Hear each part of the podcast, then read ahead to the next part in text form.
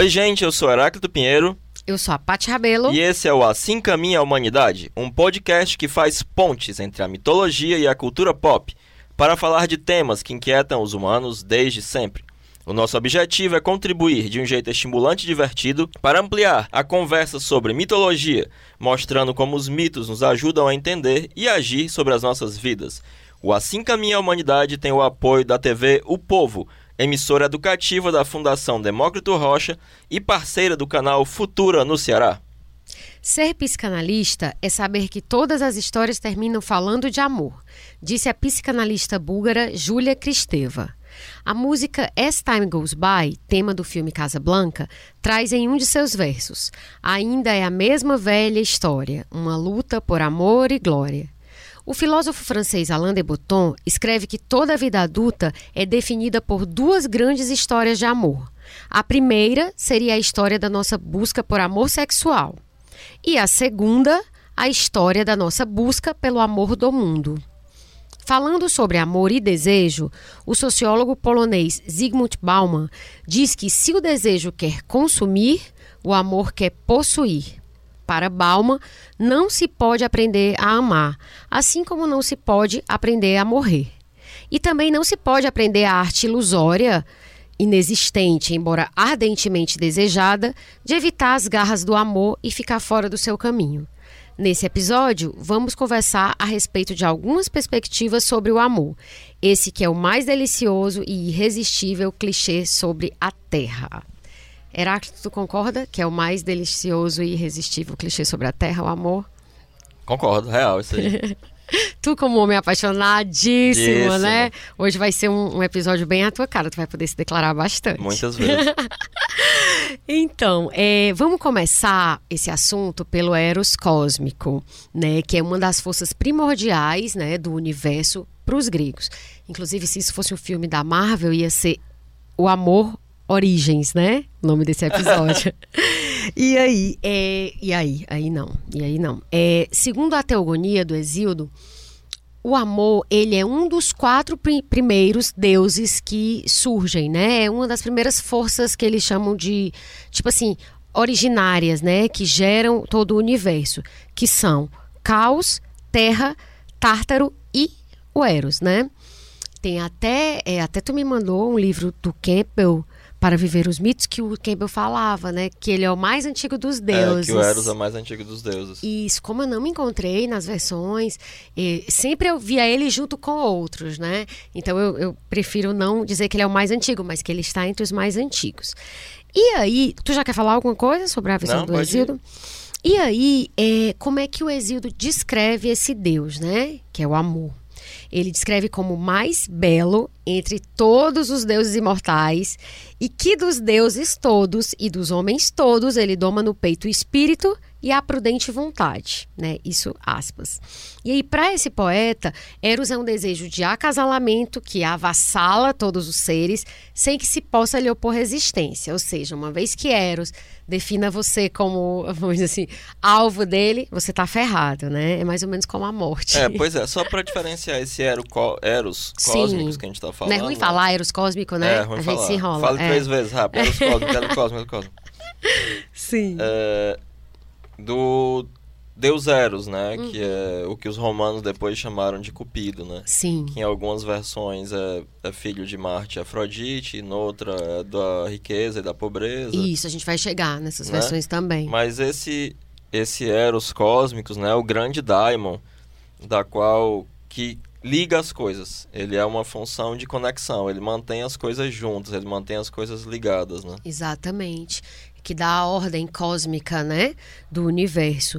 E... É, o Jung quando vai falar dos dois grandes princípios psicológicos, né? Sim. Ele vai usar os dois grandes princípios cósmicos, né, do logos e do eros, para uhum. descrever esses dois grandes princípios psicológicos. Até foi uma coisa que não me ocorreu antes, me ocorreu agora, é, essa dúvida, assim, não ficou para mim de forma tão clara antes. É, que, como é que tu como é que tu vê? Como é que tu explica não? Como é que tu vê essa diversidade de narrativas mitológicas pro Eros, assim? Essa essa versão que a gente está falando aqui, né, que ela é mais, vamos dizer assim, É porque a gente tem uma visão da da mitologia grega distorcida pelos poetas. Uhum. por exemplo, se você vai à mitologia chinesa ou à mitologia viking, a mitologia é, yorubá, Sim. você vai ter imensas contradições. Em que um.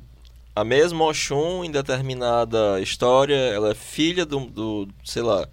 De. De um dos, dos, dos orixás, na outra ele é a mãe, na outra ela é a mulher, Na outra é ela inimiga. é inimiga. Tá. Essas contradições fazem parte das, das mitologias. Acontece que a mitologia grega chega muito pra gente é, pela via dos poetas. E quando Sim. um poeta vai escrever uma história, uma, uma personagem só pode ser ou mãe, ou irmã, ou filho, ou Perfeito. esposa. Tem que ter uma ser- consistência interna, Tem que né? ser uma consistência. Então, eu sempre cito esse exemplo, que eu conheci o PJ Pereira, que escreveu Deus de Dois Mundos. Sim. E aí, quando ele foi organizar lá os mitos yorubás para escrever as histórias dele, ele teve que fazer essas mesmas escolhas que os Entendi. poetas gregos fizeram. Mas o, o, o, o mito, em seu estado bruto, ele é tão contraditório quanto o sonho. Perfeito, Heráclito. Perfeito. Isso que tu falou me lembrou aquilo é, que o, o, Jung fala a respeito das variações do mito, né? Que tão importante quanto você entender uma narrativa de um mito é você entender aquelas variações. Exato. que Cada um vai dar uma inflexão psicológica diversa. Perfeito. E aí, como a gente. Eu tô aqui tentando entender, né? Esticando aqui o, o pensamento que tu falou. Como o mito, ele é uma coisa que passa muito. Ao, é, quer dizer, ele vai sobrevivendo ao longo de vários, de vários momentos históricos, né? Digamos, de, de várias épocas diferentes. Então é natural que aquilo sofra variações, Sim. né? E é interessante que as pessoas tenham uma visão muito clean da, da, da mitologia grega. É, enquanto a mitologia grega era macumba, assim. Entendi. Em que Ah, sentido? Me explica um Você pouco. matava uns boi pra ir botar fogo, fazia um holocausto pra Zeus. Pois é, essa e coisa do aí sacrifício, você, você né? Tá muito. tinha a pitonisa, né, que aspirava uns negócios e Apolo baixava nela e ela falava umas coisas, quem tava falando era Apolo. E a gente tem uma visão, não sei, est- estranha, como se fosse uma coisa que não é, né, porque havia é bruxaria, Sim. havia sacrifício animal, havia, era uma religião que tinha muitos elementos xamânicos, né? Elementos xamânicos é quando você tem uma relação comercial direta com Deus. Olha, eu faço um sacrifício Tipo como se fosse da Igreja Universal. e você, é, eles têm uma cor bem xamânica também. Entendi. Eu faço um sacrifício Sim. E aí eu tô te dando esse boi aqui, mas em troca tu vai me dar alguma coisa, trazer a pessoa amada em três dias. Que isso marca muito. Inclusive, eu vi recentemente esses anúncios que tem, né? Faça amarração, traga a pessoa amada. Aí alguém fez uma in- intervenção artística em cima da, do lambe e colocou duvido de vermelho. Eu disse, olha, você, eu não tinha coragem de fazer essa brincadeira. Mas, assim, é isso que tu tá falando e relacionando com a com a, a tradição né, religiosa dos gregos, é- são elementos que são muito comuns em várias religiões, né? Essa coisa do sacrifício, de você ser possuído, né, pelo... pelo A existência de um transe, do, do Deus se manifestar, etc. Isso. E é, eu lembrei, quando eu tava falando dessa questão, coisa que foi falada antes, antes da gente entrar nos comentários, que era de que o Eros faz com que as pessoas não possam opor resistência a ele, né? Eu lembrei de evidências, eu tinha que falar de evidências, obviamente, né? Claramente. Por ti, a gente teria começado o episódio. Cantando evidência. Pois é, e como eu não podia submeter ninguém a, essa, né, a esse sofrimento É, tu incalculável. ficou falando lá do, do As Time Goes By, eu fiquei cantarolando na minha cabeça. Ah, aqui. tá. E- mas assim, é, tudo que considerar cantar eu não posso fazer porque é demais. Mas evidências que é não é do Chitãozinho Chororó a letra, mas que ficou, né? De quem é? Na verdade, eu pesquisei, parece que é do José Augusto e de um outro cara. José Augusto e um outro cara que eu não lembro. José Augusto e outro cara, vocês estão de parabéns. É. E aí, ela, ele, Evidências retrata justamente essa ausência de resistência causada por Eros. Quer dizer, entre outras coisas que a música fala, ele diz: Eu entrego a minha Chega de vida. mentira. Não é a parte, não. Entrega a minha vida. Ah, é. Canta. Eu entrego a minha vida. pra Pra você, você fazer. o que quiser de mim. Isso, isso. Só quero ouvir você dizer que sim. Então, assim, entrega. Então, assim, é uma coisa avassaladora, né? Eu, tipo assim, olha, tá aqui, tá aqui a chave. Tô entregue. É, faça o que você quiser. E Eros, no caso, né, contrastando, porque os deuses lá falei, era Caos, Eros, Tártaro e a Terra. E aí, Eros evoca o que você falou antes, da união, né, entre o masculino e o feminino, que aqui são princípios, né? É o princípio No masculino. caso, Eros cósmicos une as coisas, qualquer coisa. Ele deixa Isso. o mundo unido. Isso. Por isso Qualquer que é tipo cosmo, de né? conexão tem a ver com Eros. E aí ele tá ligado a essa união e também é, ele tá ligado a resultante, é, vamos dizer assim, procriação, né? Que acontece. No caso, essa, essa procriação não por divisão, por cisparidade, e sim por união, né? E aí ele garante essa, essa continuidade da vida, essa organização, que aí a gente vai chamar de cosmos. Já o caos, ele vem da palavra grega kaino ou casco, que significa abrir-se, entreabrir-se, assim como se abre a boca, né, o bico de um pássaro.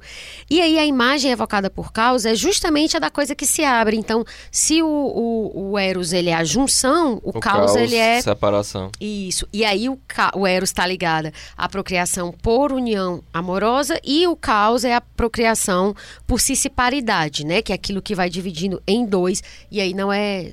Di- Digamos assim, Eros está ligado a mais a uma ideia de reprodução sexuada e, e o caos não. É, uma, é aquela velha reprodução que não precisa ter, ter princípios diferentes se juntando. É, né? justamente porque a teogonia, Theos, Sim. é Deus, né? E Isso. o, o- esse gonia vem de nascimento, Gênesis. origem, né? Gênesis, né? Uhum. Então é um livro que vai tratar da origem dos deuses.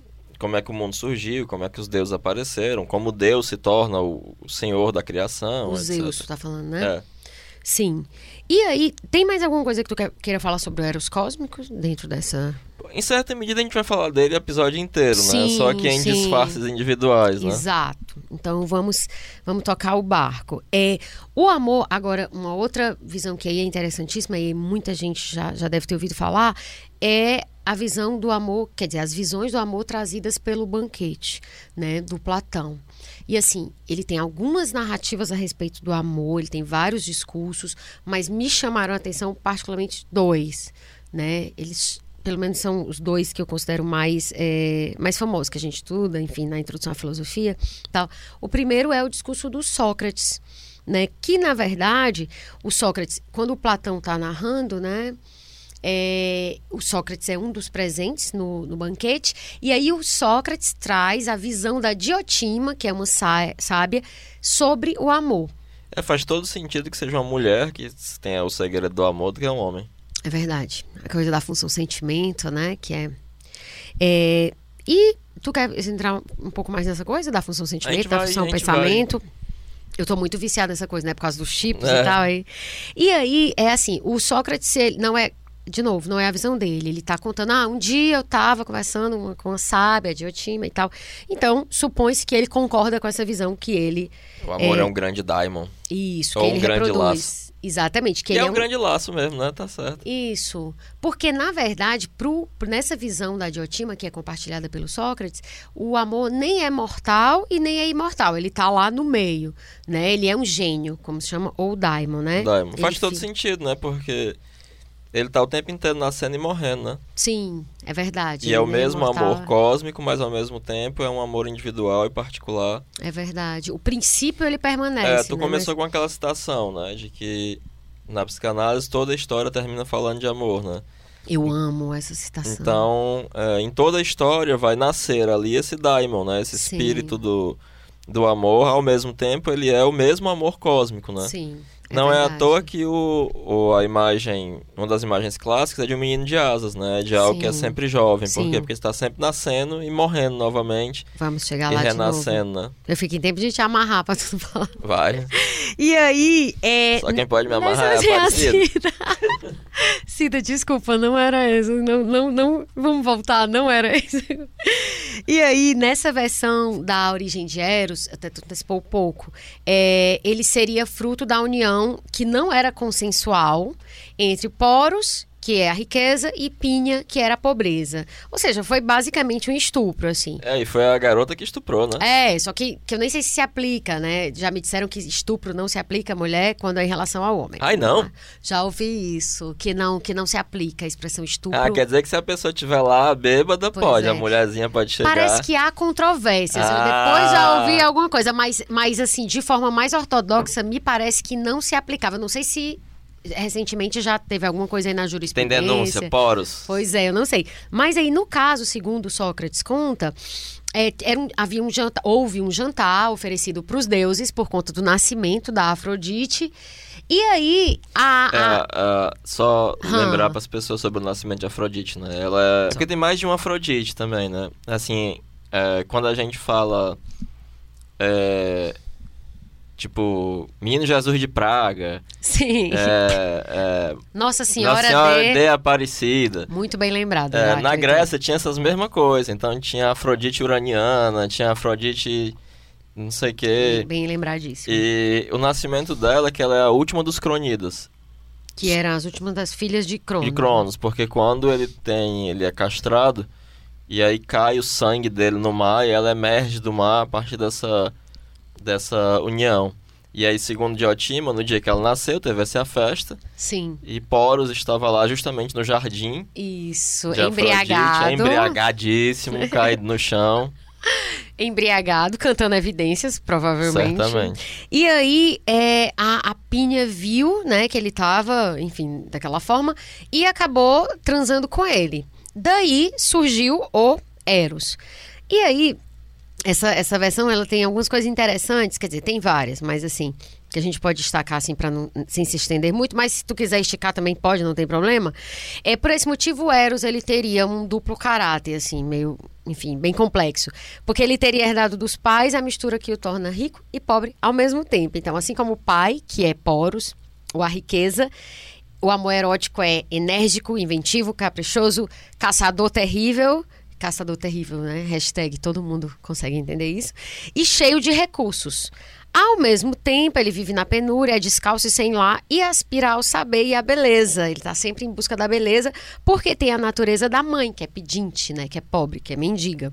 E aí, nesse mito, como tu já eh, ressaltou um pouco antes, fica estabelecida já desde o início a relação entre o amor e a beleza, né? Já que ele nasce, ele é concebido né, no dia da, do nascimento da Afrodite, que é a deusa da beleza.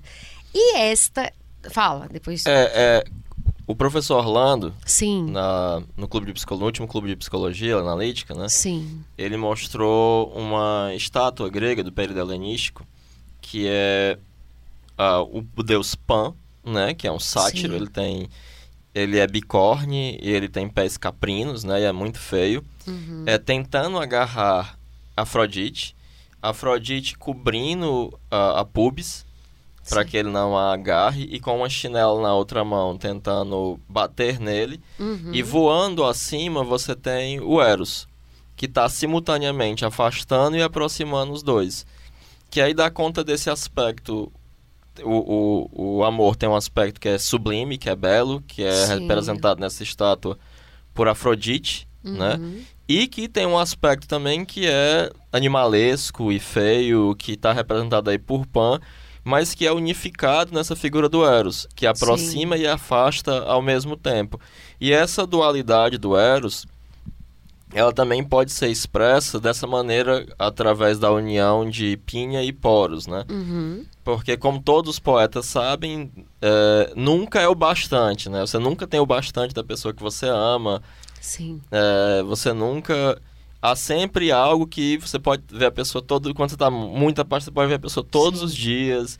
E ela pode lhe dar toda a atenção, e essa atenção jamais basta. Então você está sempre suficiente. querendo mais. Várias poesias e histórias dão, dão conta disso. Ao mesmo tempo, não há maior plenitude, né? Sim. Do que de fato essa relação amorosa. Então você tem Você é carente, pobre, você quer, quer, quer, quer, e quando você tem, você sente que não precisa de mais nada naquele É, momento em que você exatamente. tem. então, né? simultaneamente, você tem os- o, o mais elevado sentimento de riqueza e a mais absoluta pobreza e Sim. mendicância, porque jamais é o bastante. Né? Sim. Tem até quem diga, que tem quem defenda, é, em termos filosóficos, assim, que o, o, o amor, né? Quer dizer, quando você está apaixonado, é, você não precisa ser é, fiel, né? Você não, não tem que ser fiel.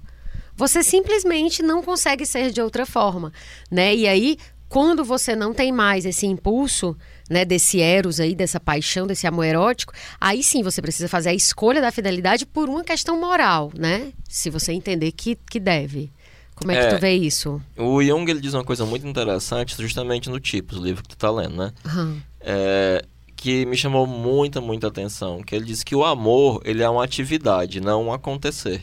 Eric Fromm fala a mesma coisa. Exatamente Quando isso. você está nesse apaixonamento, você é tomado por isso, ele é um acontecer. É algo que lhe aconteceu. Sim. E o amor mesmo, ele é uma atividade, ele é algo consciente, ele depende É de uma série de ética. escolhas, né? Uhum. Inclusive desse confronto moral com essas escolhas que você faz. O Campbell, ele diz uma coisa muito interessante, né? Porque esse estar apaixonado, né? É, é uma forma de amor. Sim. É uma esse delas, amor que é maior do que a vida, que ultrapassa a, a- os limites da sociedade. É interessante que no Japão era muito comum que as pessoas se suicidassem. Porque elas entendiam que nunca teriam um amor tão belo quanto aquele naquele momento e se matavam no auge do amor, Tolas. né?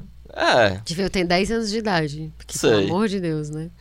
é o Se você tiver 20 anos, você já percebe que. é Romeu que vai ter outro, né?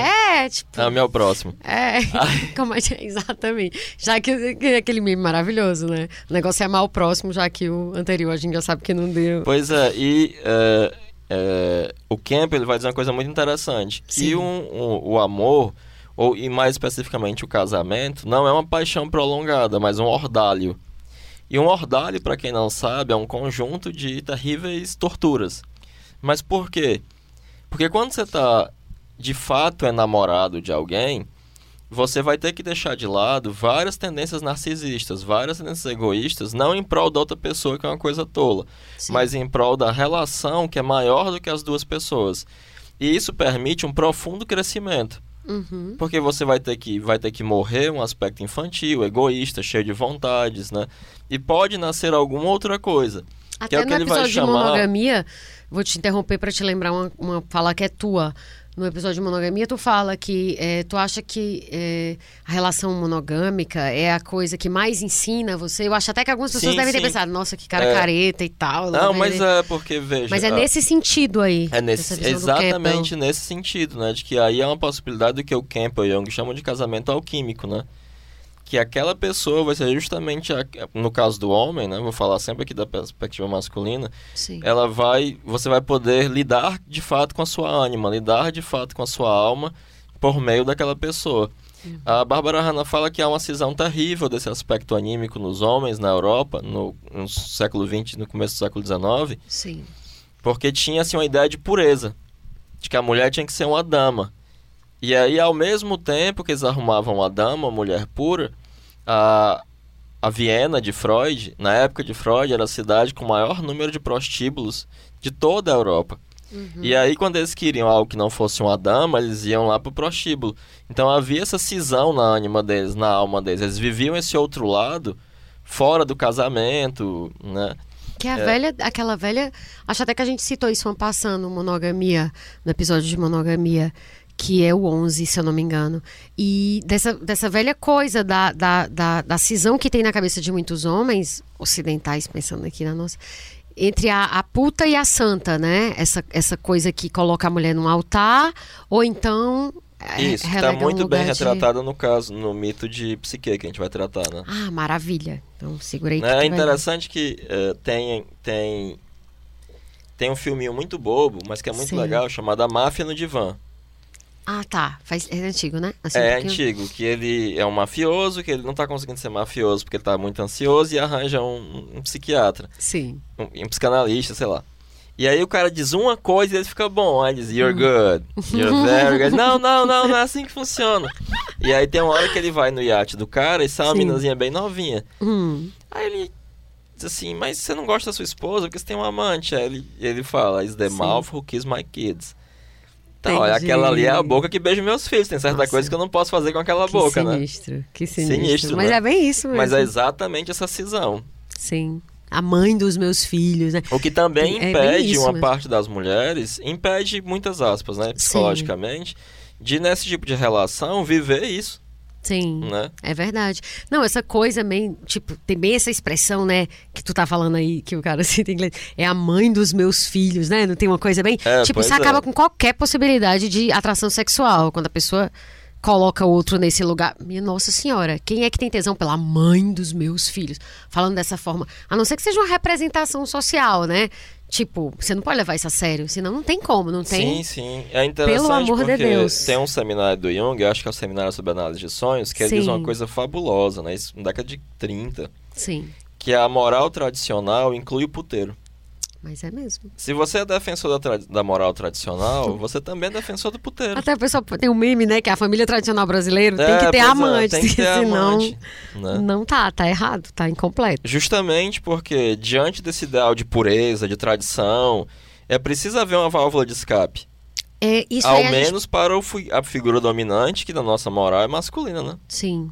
Na verdade, é isso que a gente pode chamar de hipocrisia, né? Você, você finge que não existe uma determinada demanda ou algo ali, e aí finge que você é muito santo, que aquilo não faz parte da sua vida, mas isso tá resolvido de alguma outra forma e normalmente não visível Mas leva uma pra... espécie de meia-vida, né? Sim, sim.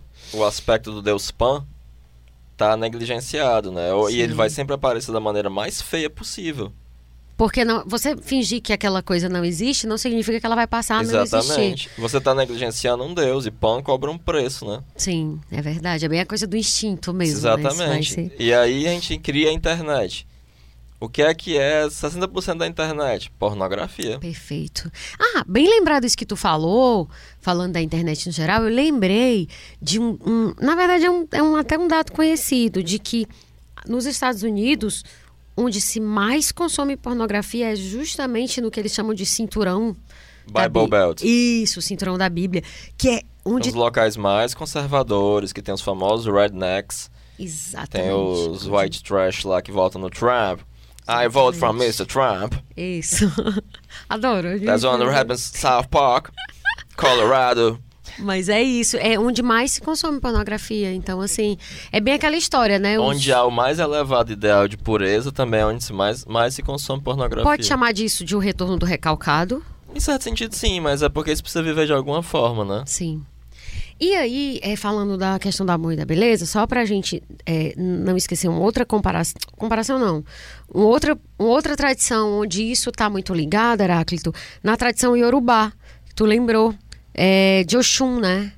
Porque Oxum é a deusa do amor e da beleza, assim como Afrodite, né? Então, E das cachoeiras, dos rios. outra tradição que enxerga o, o, digamos assim, o amor e a beleza como algo muito muito próximo, né? Sim. E, e conectado. Tem uma história, um Itan que eu acho muito legal. O que é Itã? É uma história. Ah. É, é uma história dos, dos orixás, né? Sim. Que eu acho muito interessante, que é porque que se você for de qualquer tradição é, Yorubá, como é o nome do povo Yoru? É Yorubá. É Yorubá mesmo. É, você existem tabus alimentares, por exemplo, você não pode comer caranguejo, você não pode comer tangerina, etc. Sim. Mas isso se dá a tangerina especialmente para quem é filho de Oxóssi, que é o deus caçador. Inclusive a Aparecida descobriu isso. Eu, ela detesta que eu faça corra dela antes de falar. Aí o, o Oxóssi, ele tava Sim. voltando de uma caçada e ele parou pra comer tangerina. Ele ficou debaixo da árvore da tangerina comendo tangerina. E a tangerina é perfumada. E quando ele era casado, ele era casado com Oxum. Sim. E aí quando ele chegou em casa, Oxum sentiu aquele perfume e achou que ele tava se agarrando com alguma rapariga e, e deixou ele. Então Oxum é ciumenta. Sim. E, o Oxóssi, aí, coitado, por conta disso, Oxóssi adquiriu uma quizila. Bem fez, mas ele pagou por outras que ele fez. Ah, Não foi por essa, faz. mas foi pelas outras. Oxóssi sabe porque, é, não sabe porque tá... A Oxum não sabia porque tava batendo, mas o Oxóssi sabia É, porque tava sabia, apanhando. exatamente. Mas tu ia falar do Itã, era essa, era É, essa a história? essa história. É que ela eu acho que tu contou no Monogamia, porque eu lembrei da coisa da tangerina. É, não, eu adoro essa história, acho É incrível. ótimo, ótimo, ótimo. Na verdade, A essa história cabe pra várias. Vários, é, a vários tradição, a episódios. tradição Yorubá é muito incrível. E aí, é, voltando às características do Eros, dentro dessa, dessa acepção aí, da, da história que o Sócrates traz, Heráclito, é, eu, eu fiquei pensando aqui em algumas coisas a respeito do amor erótico, né? Pensando aqui Eros como o desejo, né? Aquele, aquele amor que é desejo. É, então, assim, tem, tem algumas características aí que são é, a necessidade de aventura, de novidade, de mistério, de risco, de perigo e de desejo pelo desconhecido, pelo inesperado e pela surpresa. Que isso tem muito a ver, na minha visão, com o, a, vamos dizer assim, a, ori, a origem paterna dele, né? Essa busca, lembra aquela coisa do caçador terrível e tal. E ao mesmo tempo, é, você tem, é, vamos dizer assim, é como se dissesse o seguinte: Eros, isso, se você não tem isso, você não tem o amor erótico. Compreende? Isso, isso para ti faz algum sentido? Falando desse amor-desejo. Eu acho interessante, tem um poeta romano hum. que ele causou escândalo em Roma, eu esqueci o nome dele agora. Daqui a pouco, eu, quando estiver falando aí, eu pesquiso. Sim. Que ele dizia uma coisa muito interessante, porque a gente sempre coloca essa coisa do caçador e tal, não sei o quê. Sim. E ele causou escândalo em Roma porque ele dizia que o homem não era a seta, ele era o alvo. Porque quando um homem queria conquistar uma mulher, é porque ele já havia sido conquistado por ela. Entendi. Entendi. Então, mas verdade, quando eu tô fazendo aqui desse Eros, sim, é, sim, vale é, para homem e para mulher. Mas pra você ver que tem as duas coisas, né? Sim, sim. Mas, na verdade, só para deixar claro, quando eu estou falando disso, é, até a Esther Perel, que é psicanalista e é belga, ela, ela tem ascendência belga, mas. Eu ouvi Esther Perel. não, Berel não. E no caso, ela fala, ela pergunta quais são os ingredientes do erotismo? E aí ela sugere, né? Imaginação. E ela mesma responde. Imaginação, brincadeira, novidade, curiosidade e mistério. Mas isso, assim, independente de ser homem ou mulher, né? A gente falando aqui dessa coisa desse amor-desejo. E aí, tem uma coisa que ressoou muito, foi uma frase que eu vi recentemente só, e que eu acho que tem muito a ver com essa questão da, da dessa origem do Eros, né, filho da pobreza e da riqueza nessa versão, que é o Ivan Klima, ele é romancista e dramaturgo tcheco, e ele fala que poucas coisas se parecem tanto com a morte quanto o amor realizado. E aí, isso fica parecendo que é uma frase cínica a princípio, mas se a gente pensar no Eros, que é desejo, que é busca e que é esse desafio permanente, o amor realizado realmente é a morte, porque cessa a busca, cessa essa direção em relação a um objeto e isso é uma forma de morte. E cessa esse tipo de amor, né? Isso, é essa coisa do desejo, porque o desejo depende da falta. Que, é, já que você começou com uma psicanalista, né? Sim. É, o Freud, ele vai, vai falar sobre a histeria hum. e ele tem um caso famoso que é o da é, Bela Solgueira que a Bela Açougueira tinha uma sorte muito grande, né? Porque uhum. parece que na época do Freud todo mundo era broxa. Sim. E o marido dela não era. E transava com ela todo santo dia. Uhum. E ela era rechonchuda. E o marido dela Sim. adorava as carnezinhas dela. Uhum. Ele era açougueiro em vários sentidos. E aí, justamente, é, ele vai dizer algumas coisas muito curiosas, né? Sim. Porque uma das coisas que ela pedia, ela adorava sanduíche de é, caviar e pedia que ele nunca trouxesse. Porque ela tinha que estar tá insatisfeita com alguma coisa. Do contrário, viria talvez essa plenitude aí que é igual Sim, à morte. Sim, muito bicha, bicha E esperta. aí, como ela cozinhava muito bem, a vizinha hum. dela, que era magra, pedia para ir comer lá.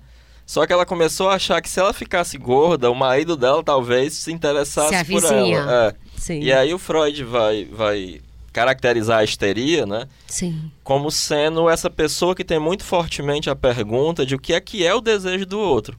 Uhum. O que é que causa o desejo do outro? Qual é a causa do desejo do outro, né? Essa insatisfação perene Sim. é o traço mais marcante da histeria na segunda tópica, né? Uhum. E essa pergunta pelo desejo do outro. Tanto é que o, o Freud e o Lacan vão dizer que onde há uma histérica sempre há um saber. Sim.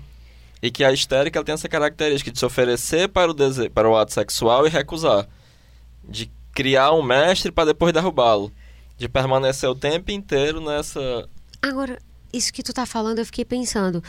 Já que pro, pro Freud o histérico é aquele que quer saber qual é o desejo do outro, e pro Lacan a gente só deseja o desejo do outro, então se for tentar juntar essas duas posições, pro Lacan é todo mundo é histérico. O, o, Lacan, o Lacan se dizia o histérico perfeito. Ah. Porque então, ele, ele, gerava sempre a necessidade de saber, falando naquelas coisas doidas dele. Ah, tá.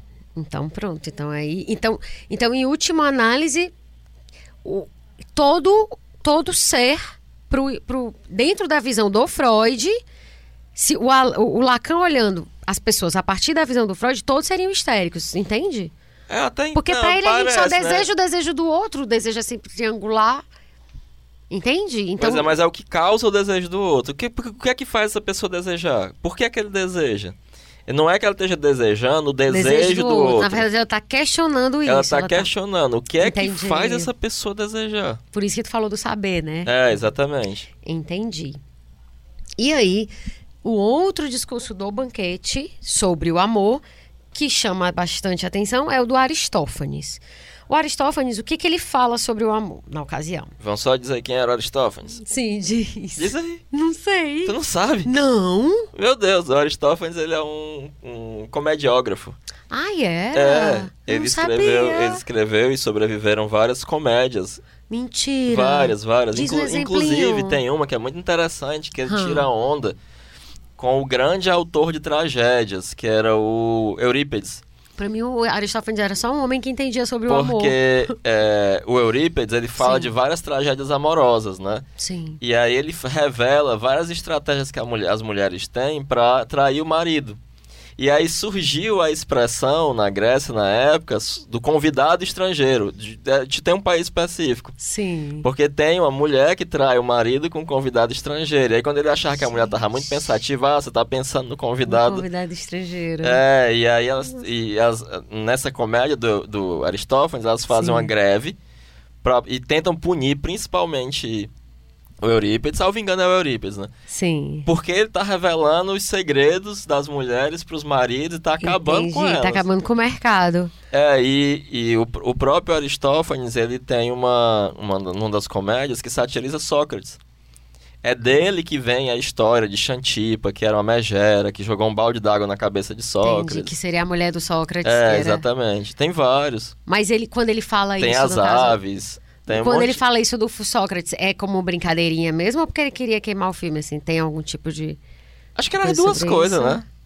Pois é, porque teoricamente ah, eles não ah, se esmurraram no banquete. Então, assim, teoricamente, bem, né? eles estavam de boa. De boinha. É, inclusive, é uma das coisas que faz crer que Sócrates de fato existiu.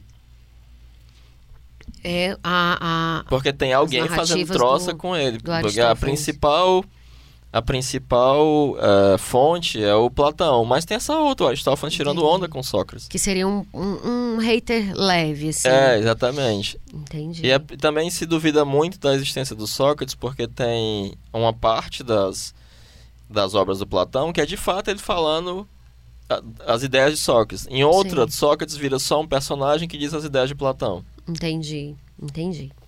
E aí, o Aristófanes, que sabemos agora, eu sei que era um comediante, ele, qual é a visão dele sobre o amor? Para ele, lá no começo dos tempos, tinha três tipos de seres: o masculino, o feminino e o andrógeno.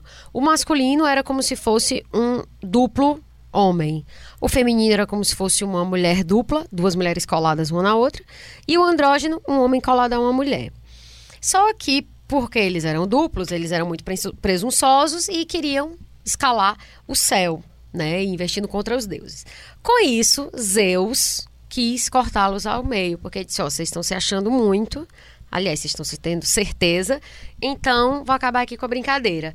E aí, desde então, desde que foram cortadas, né, ao meio. Não, tem mais um pedaço. História. Eles teriam, pois conta. É, que depois de serem cortados, eles não faziam hum. mais nada. Ficaram. Eles só ficavam abraçados um com, com o outro hum. e iam morrer de fome. Assim, eles ficaram tão desesperados por perder sua metade que aí Deus, Zeus os separou e espalhou pela, pela terra. É, na verdade, o que eu, nessa versão lá, que eu peguei isso do banquete, do Platão, nessa versão, é, o que eu pensei foi, depois Zeus ficou com pena deles, por conta do castigo, e aí resolveu dizer, ó, oh, vou botar o sexo na frente, porque aí fica mais fácil de vocês se encontrarem e se conectarem. Mas tem essa questão, eles ficaram, tipo, tristes, sem vontade de comer, é, ou porque emagrece. Sempre é. eu falo, final de relacionamento é maravilhoso. Porque tudo que você não conseguir emagrecer na vida, você emagrece em uma semana de fim de relacionamento. É para mim uma coisa incrível, assim. Não que eu esteja pedindo para acabar meu relacionamento, não. É mas super chip, eu tenho namorado sempre, massa, eu, Paty, eu sempre, é maravilhoso. Mas eu sempre faço tudo assim, tenta extrair o melhor de tudo. E você fica realmente magro, maravilhoso. Se fizer crossfit, então acabou. Eu doido, não quero não. Só o crossfit, só o crossfit. Tá Mas é isso. E aí, o Zeus, é, ele, ele depois ele, ele faz isso, né? Ele coloca o sexo na frente para que fique mais fácil essa, vamos dizer assim, esse encontro. Só que, aí, o que que essa visão do mito diz? Que o ama, amar é você procurar essa metade e você só é feliz de verdade quando você encontra essa metade. É uma coisa meio. Enfim, a, a expressão cara metade deve vir daí, né? Que é- Talvez. que eu acho bem brega, não gosto dessa expressão. As coisas bregas são as mais verdadeiras. Pois é. eu- É igual aquela história do é, Fernando Pessoa, que uma carta de amor só é uma carta de amor se for ridícula. Sim. Se não for é isso. ridículo, não é uma carta de amor. É isso. Nada mais brega e ridículo do que. uma- Se não for brega, se não for ridículo, não É. é amor. É, eu não gosto, eu até tenho que rever esse uso da expressão brega, porque brega é sempre uma coisa que está associada ao que é popular, então é até um preconceito de classe, né, quando a gente está falando de uma coisa brega. Mas eu quero dizer que eu acho uma coisa tosca, eu não quero dizer assim, fulano é minha cara metade, entende? Eu não me imagino falando isso, porque eu acho muito tosco. Mas enfim, é só uma coisa pessoal mesmo. E aí, é, a escritora espanhola Rosa Monteiro, que é maravilhosa, ela fala que Conheço não essa. ela é, ela é maravilhosa, ela é jornalista e escritora. Aí ela tem um livro chamado Paixões, é um livro pequenininho sobre paixões famosas da humanidade e, e ela tem umas tiradas ótimas nesse livro. Ela fala que a paixão é um impulso místico, um sentimento religioso, religioso Exato. no sentido Mesma de coisa que o Campbell vai dizer a partir da religião de Vishnu. pronto, é religioso no sentido de que ele religa, né, une. É, e um sentimento religioso que nos impele a nos fundir com o outro, pois ao nos desmancharmos no ser amado, nos tornamos indestrutíveis. E aí eu fiquei pensando que essa sensação de indestrutibilidade, da qual ela está falando, de quase onipotência, foi justamente o. Tá ligado? Eu acho que é a presunção que irritou Zeus lá do Olimpo, né? Porque como você se sentia muito poderoso, porque você estava completo, então você acabava se achando mais do que o que devia. Eu acho interessante essas essas corre... Paralelismo. Ó, Obviamente que a Rosa Monteiro conhece o mito do andrógeno, a gente não vai ser idiota de achar que é só uma coincidência, mas é interessante essa leitura que ela faz. E aí eu fiquei pensando, Heráclito, no Evangelho de Marcos, que quando fala do casamento lá, Jesus diz algo parecido, que, que parece ecoar, quer dizer, parecido que parece ecoar, não, algo que parece ecoar esse mito. Pois é, as pessoas não duplos. se tocam, né, de que o Deus dos cristãos é um Deus do amor. Total. Ele é a encarnação do amor, né? Não, essa é a coisa mais. Até me perguntaram esses dias assim. Ah, mas você acha que. é, o que, que as pessoas da igreja diriam isso? As pessoas cristãs diriam. Por exemplo, de tal coisa eu digo, eu não sei te responder, porque eu vejo tantas pessoas fazendo justamente o oposto do que É. a, a, a palavra fala, né? A Bíblia fala, que eu realmente não. Enfim, se age muito mais por oportunismo do que por. É, João diz, como pode amar ao Deus que tu não vês, se não amar o teu próximo que tu vês? Aí faz a Pronto. interpretação teológica, mata os viados, tudo. Pois é, é aquela do telefone sem fio, né? É. E aí, ele, uma das coisas que ele fala nesse evangelho, o que que me lembra esse, esse mito dos seres duplos, né? Ou o mito do andrógeno, se a gente quiser chamar. É, quando ele fala, aspas, os dois se tornarão uma só carne, assim eles já não são, são um. Desculpa. Assim eles não são mais dois, mas sim um. Portanto, o que Deus uniu, ninguém o separe.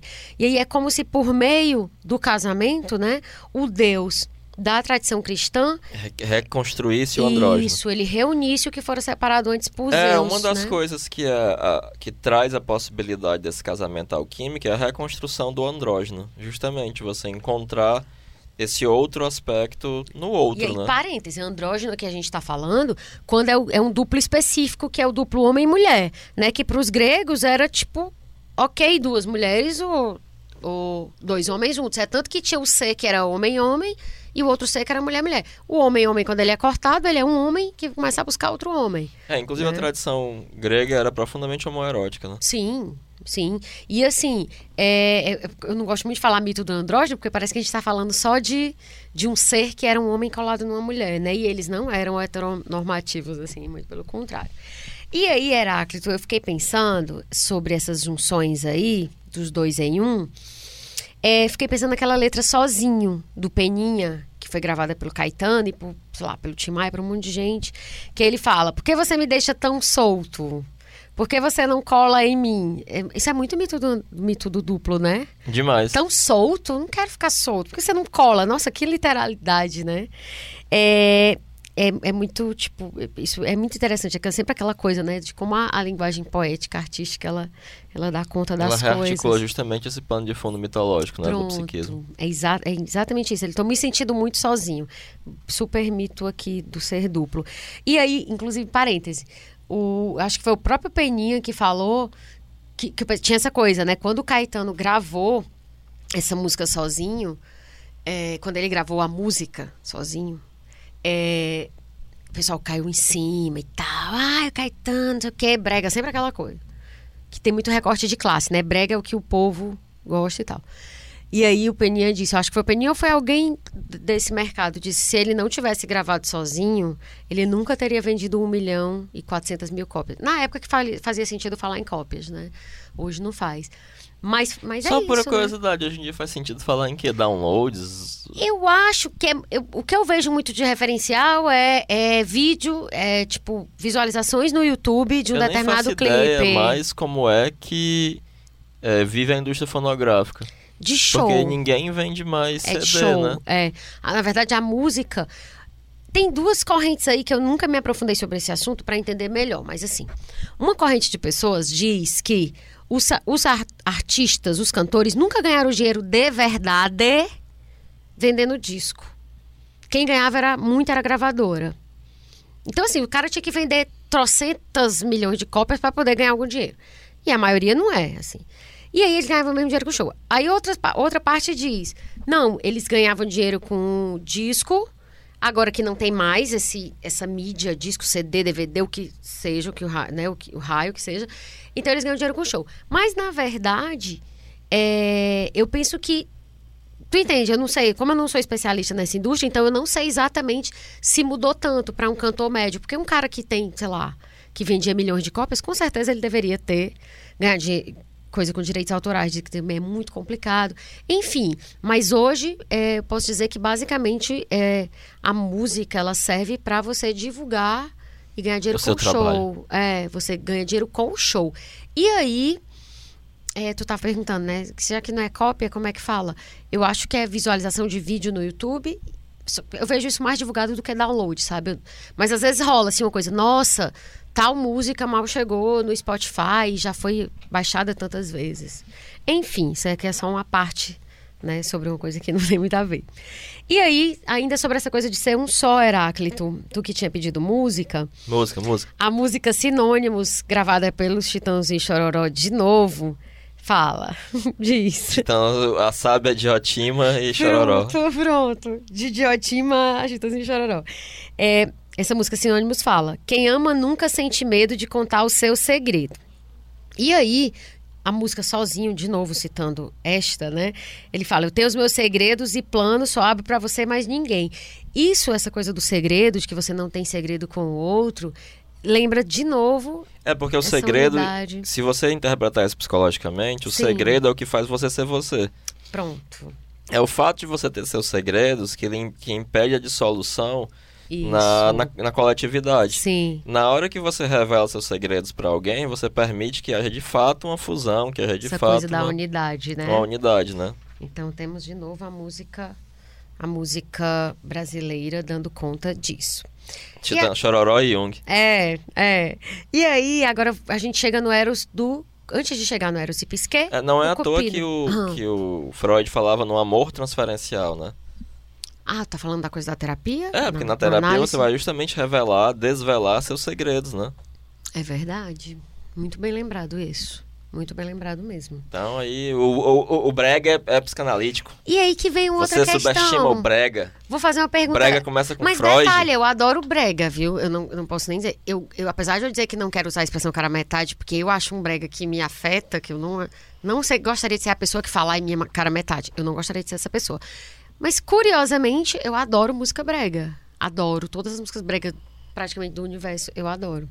Desta e de outras culturas Tem que aquela da, da, da, Calcanhoto, né? Que, que devolva minhas cartas. É. Ah, eu acho aquela coisa Essa é fantástica. bem pesada, bem pesada. Mas tá falando coisa do brega? Sim, do amor transferencial. Uma pergunta que também só tá me ocorrendo agora. Eu vou fazer, se tu não quiser responder, a gente pula. É, a transferência, ela necessariamente precisa acontecer para que um processo de análise ou de terapia seja bem sucedido. Freud, sim. Pro Freud. Pro Pra- Jung. Jung, não. Pra Freud, então, necessariamente você sempre se apaixonaria pelo seu analista? Sim. Gente, que tenso. Necessariamente. Não tem pra onde correr. É. E se você for uma mulher heterossexual, fazendo análise com uma mulher heterossexual, ainda assim você se apaixonaria? Sim, mas é um tipo de apaixonamento diferente. Que né? não tem teor sexual de quero Não me tem, acoplar a essa Freud- pessoa. Pro Freud tudo tem um teor sexual, é, mas Freud é, é- é covardia. Mas não significa que você vai pegar aquela pessoa na prática. é bom que não, né? Entendi. Entendi. Do contrário, deixaria de ser análise e passaria a ser prostituição, Entendi. né? Só que é uma mais sofisticada, Entendi. que primeiro você se apaixonaria, Entendi. contaria seus segredos. Mas pro Jung, não. Pro Jung E tem muita isso. gente que procura prostitutas pra conversar. É, é, isso é um clássico. É. A pessoa às vezes nem Um transa, clássico. vai lá e conversa, vai falar, vai procurar uma atenção. É, é verdade, bem lembrado.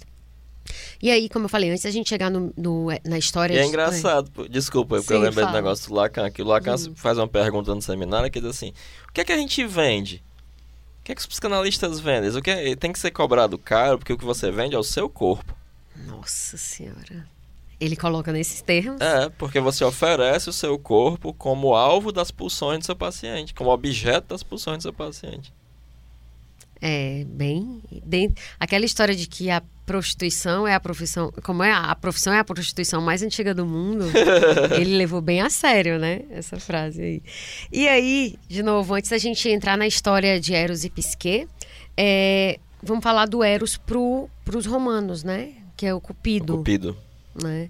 E assim, na verdade, os romanos eles, eles pegaram, né, toda a- o panteão, né, grego e enfim, eles até eu lembro, lembro de um professor que a gente tinha de história, eu nunca esqueci que ele falou que os romanos dominaram política e militarmente a Grécia, mas foram foram, dominados espiritualmente. culturalmente por ele. Eu nunca esqueci essa frase. É, é engraçado, porque o Jung vai dizer uma coisa muito curiosa sobre a Europa, né? Sim. que diz que a derrocada da Europa foi tentar conquistar o mundo.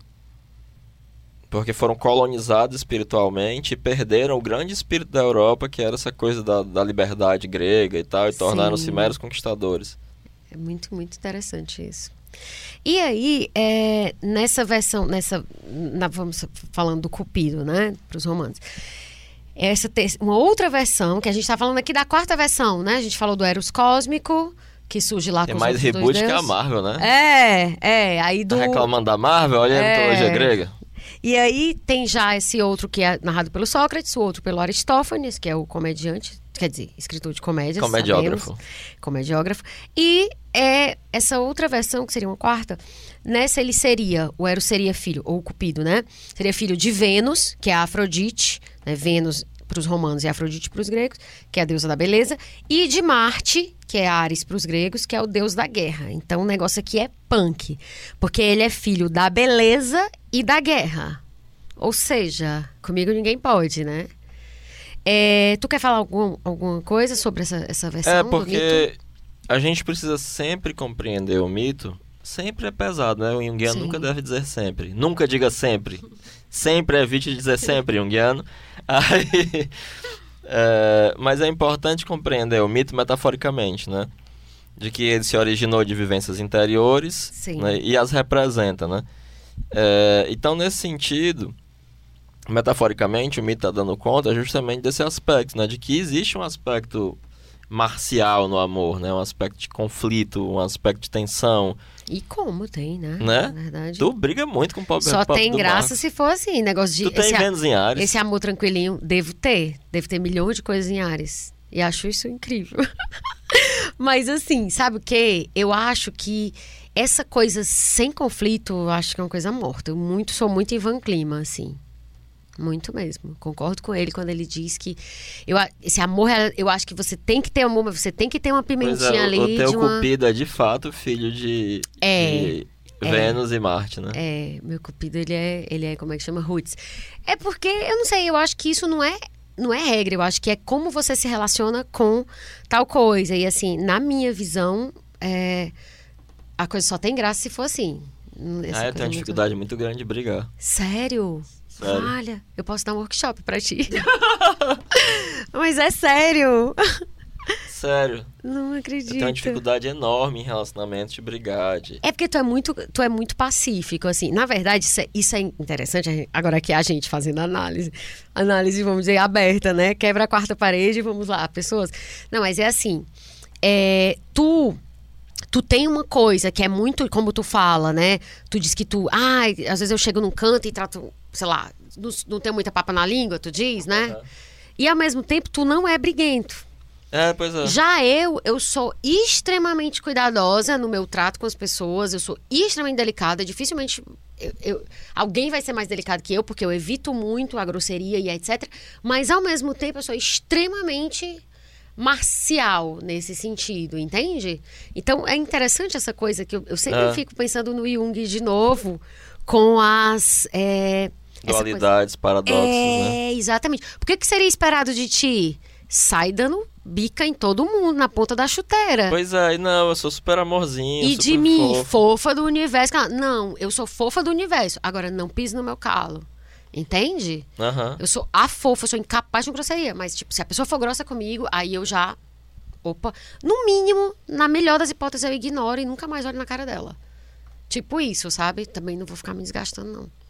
Tu entende como é? Eu entendo, eu acho O engraçado. Jung é muito maravilhoso. Não Ele é? percebeu realmente é. umas coisas assim muito, Incríveis. muito sutis. E aí, eh, voltando pro Cupido, né? Que tu tava falando, a gente falando dessa origem, dessa outra origem dele. E aí, retomando o que tu falou no começo, que ele É, é. é engra... Desculpa te interromper. fala, fala. É porque a imagem da seta do cupido, né?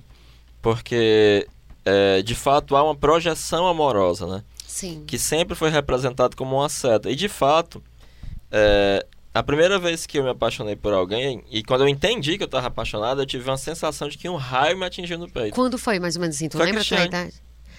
Ai, meu Deus, não acredito. É, sério. Aí tu ficou assim, me, me diz. Foi, não, foi Hum. engraçado, porque eu cheguei pra minha tia e falei assim: Uhum. tem um monte de gente na minha sala apaixonada por essa mina, coisa estranha. Não, mas também ela é assim, assim, assada. Eu disse: Hum. é mesmo, aí pum! Antes vale. Gente, que coisa louca. Não é? Tu sentiu isso, assim? Sim, sim, a, a coisa da seta do, do cupido pra mim tem uma coisa literal, nesse, nesse caso, né? Nossa, que coisa louca. Bem Que doido, massa. né? Que massa. E, mas só pra concluir o exemplo, né? Hum. Porque a Von Franz fala que de uma maneira muito independente, entre os bosquímanos, né, na África, quando um rapaz está interessado por uma moça, ele faz um arcozinho bem pequenininho e ele atira uma seta para penetrar na bunda dela. Eles têm bundas muito grandes e com muita Sim. carne. Então, e aí se ela tiv- se ela quiser, ela vai lá e devolve para ele. Entendi. Se ela não quiser, ela bota no chão e esmaga, quebra. Mas ela diz que nesse, nesse é, pequeno ritual amoroso, você tem um paralelo da seta do cupido, independente. E mais, você ainda tem o aspecto psicológico mais importante, porque ela devolve a projeção para ele. Entendi. Ela não fica com a seta, ela devolve e agora eles vão se conhecer. Aham. Ele não vai se relacionar com a seta que ele projetou. Sim. A pessoa está ali devolvendo, vai se relacionar com ela. Não é, é, fica uma. É bem interessante isso. É, é meio que uma coisa literal, né? Sim. Desse, dessa, dessa coisa do mito. É, e aí, nesse. Tu, tu até falou no começo, eu queria retomar, por isso que eu não queria que tu falasse antes. Que além de ser armado com arco e flecha, né? Ele é o Cupido, é retratado como um menino nu e com asas, né? E aí, para Rosa Monteiro, de novo, nesse mesmo livro que eu já citei, que é o Paixões. É, o Eros é um menino porque é sempre idêntico a si mesmo. Ele é eternamente jovem, intacto e refletido. Ou seja, o amor não fica velho.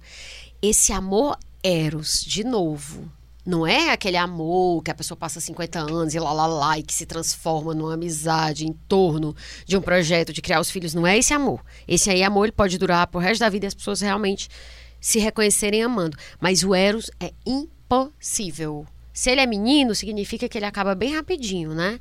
Tipo, a idade dele é, é, é muito pequena. Ou que ele é uma criança divina, né? Que ele é aquilo que sempre. O Jung vai interpretar Hum. a, a imagem da criança divina, ele, inclusive escreve um livro com o Cal Kerani. Carole Kerani, o nome correto dele. Ah, menino! Ouvi falar deste homem a primeira vez na semana passada. Foi? E fiquei enlouquecida, pensando, Ah, ele- meu Deus, esse homem falou de arquétipo antes do Jung. Aí fiquei, porque não- ele não é um pouquinho mais antigo que o Não, mas ele escreve junto com o Jung. Ah, tá, eu fiquei passada quando eu vi. Pois é. Que massa. E aí o, Hum. o, ele escreve esse livro, A Criança Divina, em parceria com o Jung. Que eles dizem umas coisas muito interessantes. Mas aí o Jung vai, vai dizer Sim. Que você uma das formas de interpretar essa criança divina é que há algo sempre jovem nas pessoas. Entendo. que é algo sempre passível de crescimento e evolução, Entendi. que é uma- um, algo de, de jovem, de inesgotável, sim, né? sim. E no, com relação ao amor, você pode interpretá-lo tanto dessa forma, de que ele é jovem porque ele se acaba rápido, né? Ele tem pouca porque, idade. Porque a paixão é uma coisa volátil, Quanto né? Que esse amor, ele vai ter sempre algo a crescer. Entendi. Ele tem sempre algo a se desenvolver. Como, como toda figura mitológica, ela está aberta a essas várias interpretações. E é né? uma ambivalência com relação a isso. Mas faz bastante sentido. Porque ao mesmo tempo você pode interpretar de uma maneira que é um amor pueril, é um amor irresponsável, é um amor que não respeita tradições ou barreiras, Sim. etc. né? Sim, é verdade. É muito interessante, porque as pessoas não se tocam, por exemplo, que a, a Julieta, né, de, da peça do Shakespeare, Romeu e Julieta, Sim. ela tinha 14 anos. Não, e eles e, e o negócio todo se desenrola em pouquíssimos dias. Tipo, eles se apaixonaram, viram desespero, se mataram, acabou. Tipo assim, que essa pessoa pode dizer, ah, eu queria um amor que nem de Romeu e Julieta. É, e é muito curioso, porque essa peça não é feita pra louvar o amor. Não, É pra dizer que se você obedecer seus pais, você não acaba morto. É pra tá dizer, ferrado. É pra dizer justamente, olha, não entre nessas paixão doidas não, e uma não. pessoa apaixonada, ela pode até pensar assim: nossa, mas eu não queria esse amor que besta, eu queria um amor como de Romeu e Julieta. Não, gente, aquilo ali não durou, não, não tinha uma semana. Pelo amor de Deus. É porque a gente não sabe o contexto, então a gente fica idealizando, né? E ainda achando também que é uma história sobre amor, e não é? É, não é. É sobre os efeitos nefastos. Isso. Na verdade, é uma pequena lição de moral, né? Tipo, ouça os seus pais. Ouça senão seus tá- pais. Mas a galera entendeu. Uhul, embarque no amor doido. É. É aquela história, né? Cada um faz a leitura que quer, né? É muito Tá? curioso isso.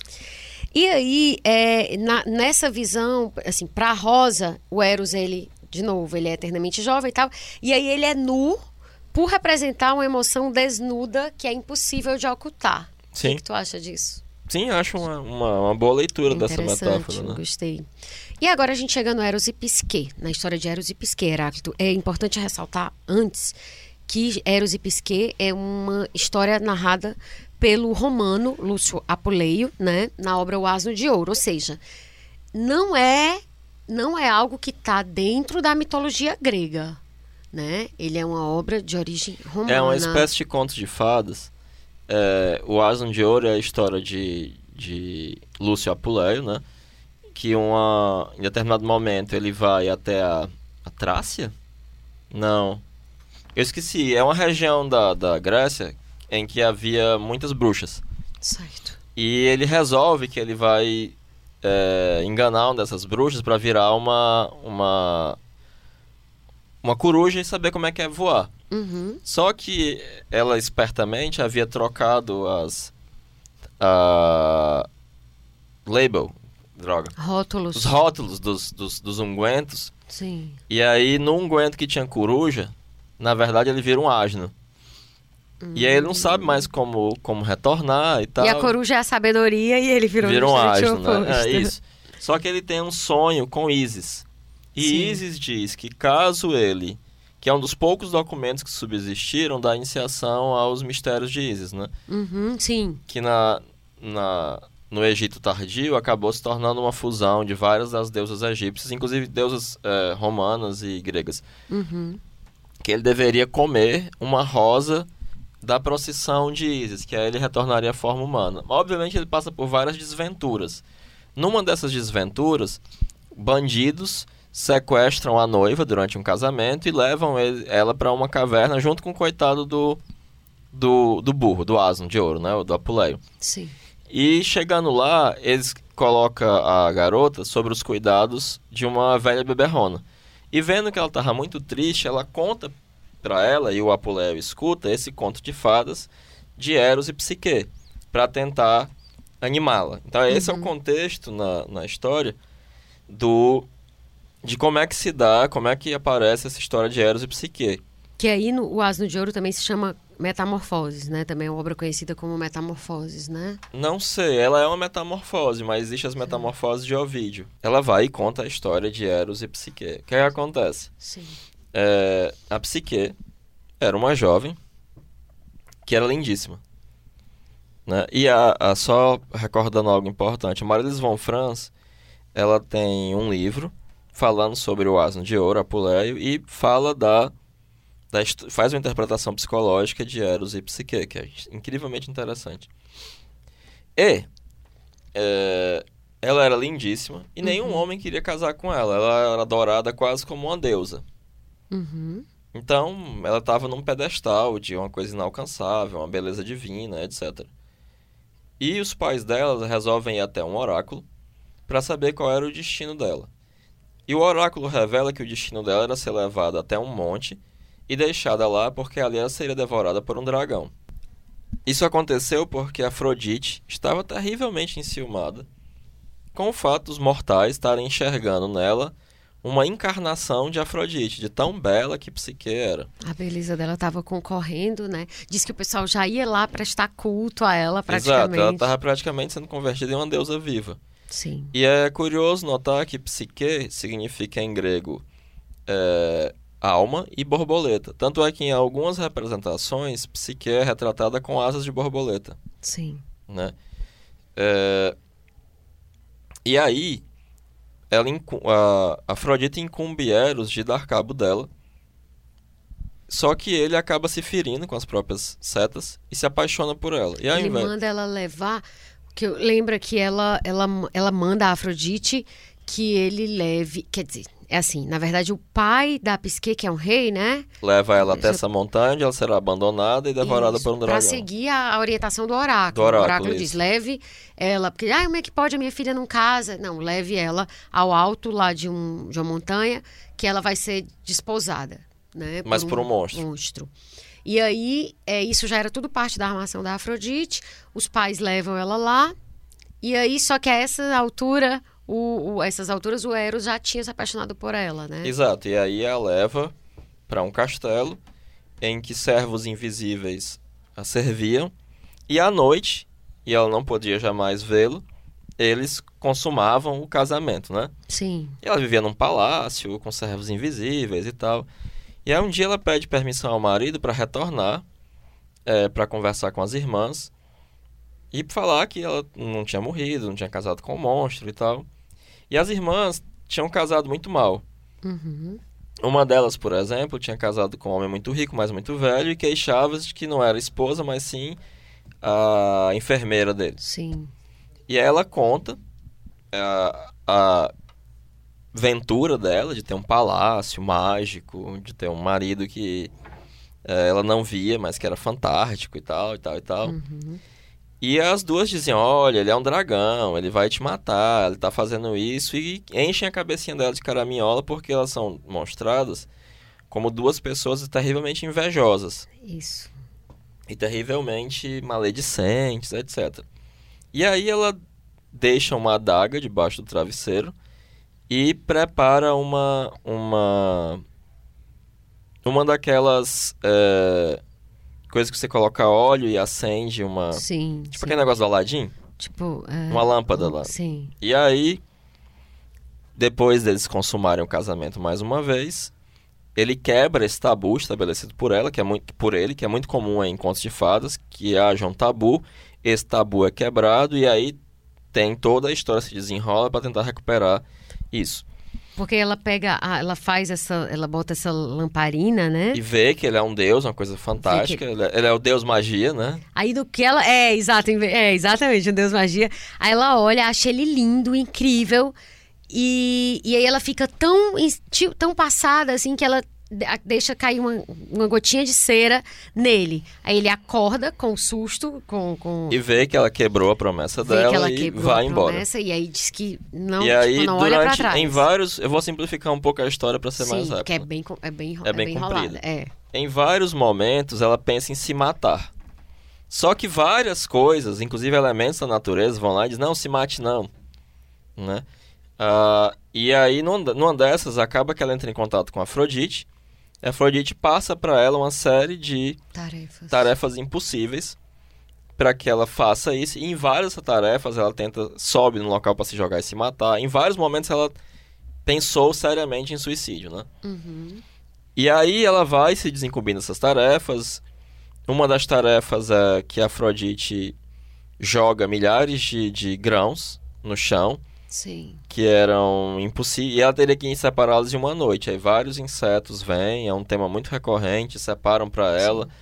E ela teria que ir até um campo para encontrar com, com os, os carneiros de, de, de Marte, que tinham um pelo de fogo e que eram muito ferozes. E aí ela vai resolve se matar. Aí vai se jogar num rio, aí o caniço lá, uma plantinha aquática, né? Fala Sim. pra ela, olha, não precisa se matar não. É só você esperar eles irem dormir que eles deixam é, nas cercas e, nas, e nos matos os, a lã deles. É só você catar essa lã. Sim. E ela vai fazendo essas coisas, é, e de vez em quando tentando se matar, Uhum. até que, por fim, a Afrodite fala, olha, eu tô... é, minha beleza tá cansada. Você precisa descer ao Hades e é, trazer a caixinha onde tá a beleza de... Perséfone. Perséfone, né? E ela consegue muita ajuda também, tenta se matar e acho, eu sei que no final das contas ela consegue voltar do Hades, só que ela resolve dar só um, usar só um pouquinho, dar só uma espiadinha na caixinha de beleza e cai em um sono como se estivesse morta. E aí o Eros já se arrepende, retorna, pega ela Uhum. e a Afrodite a, re- a ressuscita, só que agora, como ela experimentou da beleza dos imortais, ela se torna um imortal e fica oficialmente casada com o Eros. né? E vivem felizes para sempre. Exato. né? E aí, é, uma, uma das coisas que eu, que eu tinha levantado pra gente falar aqui era de por que o rosto do Eros não pode ser conhecido. É, tu tem palpites, assim, leituras? A Marise von Franz fala sobre isso justamente. Ela tem toda uma interpretação desse, desse aspecto, né? Sim. Porque ela vai entender esse candeeiro, esse lampião repleto de óleo, como o escrutínio da consciência. E que isso fere o amor. Né? Esse tipo de amor erótico, né, ele é muito algo do inconsciente. Entendi. E ele é ferido pela intromissão da consciência nisso. Mas, ao mesmo tempo, ele precisa ser ferido para que você passe por todo esse processo, para que ele ressurja em um outro nível. Porque É é, um como nível- se fosse a passagem da paixão pro amor, amor mais. Sim, exatamente, exatamente. Entendi. Entendi. Então a Van Franz tem essa. E é- tem toda uma interpretação incrível da, da Malise Van Franz. Que depois a gente podia até fazer um episódio sobre esse. Eu, por mim, fazer um episódio só sobre o Eros e Psique baseado no livro da Van Franz. Pois é, na verdade eu tinha eh, lido bastante sobre esse conto, lido, vi- visto em detalhes, na época eu estava escrevendo um roteiro sobre o amor, mas para outro projeto, lembra? Lembro. E aí é, é- é- esse, esse mito é o mito de base. Que aqui a gente é A multimídia. A É gente o- tem um projeto pra TV também. É o mito, é, é era o mito base. Aqui a gente está falando de outro jeito. A gente não está usando ele como mito base desse episódio, entende? Aham. Mas lá, até porque como é um tempo mais compacto, aí seria. E por isso que eu fiquei. E aí, na época, eu até procurei esse livro da Von Franz, que tu falou, mas era muito difícil de achar. Assim, eu não, não achei PDF e eu não sei se para comprar era difícil, porque tem uns livros que são bem difíceis, né? É. Pra achar mesmo em A sebo. Vozes não relança os livros da Van. Pois então. E aí tem uma outra. é, Uma coisa era essa de porque o rosto do Eros não pode ser visto. Uma outra, Heráclito, e aí. As duas que eu, que assim, que, claro, um mito desse, ele é riquíssimo e É. cheio de interpretações para cada pequeníssimo. E é engraçado que ah, no final as irmãs são punidas. Elas são transformadas em pedra. Mas se elas conseguirem se tornar pessoas melhores e superar a maledicência delas, poderiam voltar ao normal, mas estão lá até hoje. É muita história da Cinderela, né? É. Total isso. E aí, é, além dessa, como eu disse, se a gente for pegar um mito desse, se a gente for pegar cada detalhe, tem milhares de interpretações. É né? o mitologema da Bela e a Fera, né? Isso, isso. Só que, é, na verdade, quando tu diz o mitologema da Bela e a Fera, tu tá querendo dizer, é o mesmo mitologema Bela expresso no Isso. mito da Bela e a Fera. Só pra Exato. É deixar porque a negada conhece mais a Bela e a Fera. é, é porque eu dizendo assim, mitologema, porque o mitologema é o arquétipo e aí o mito é a forma temporal como Isso. o arquétipo se expressa, só o pessoal não confundir. E aí, é, além disso que tu já falou, já explicou de uma forma interessante, essa de por que, que o rosto do Eros não podia ser visto, né?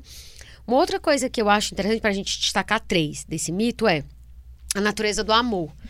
Porque histórias como a de Eros e Psique, que tu acabou de contar, elas parecem dizer que se apaixonar é algo que acontece, devido a uma flecha espetada num estranho qualquer. Mas depois, ao se perder esse aspecto erótico, há que se ter todo um trabalho para recuperar isso em um outro estágio, um estágio Exatamente. em que você de fato conhece esse Exato. esse ser divino, porque né? Porque a é paixão ela depende do desconhecimento para você estar apaixonado. Isso, porque você está lidando com suas próprias projeções.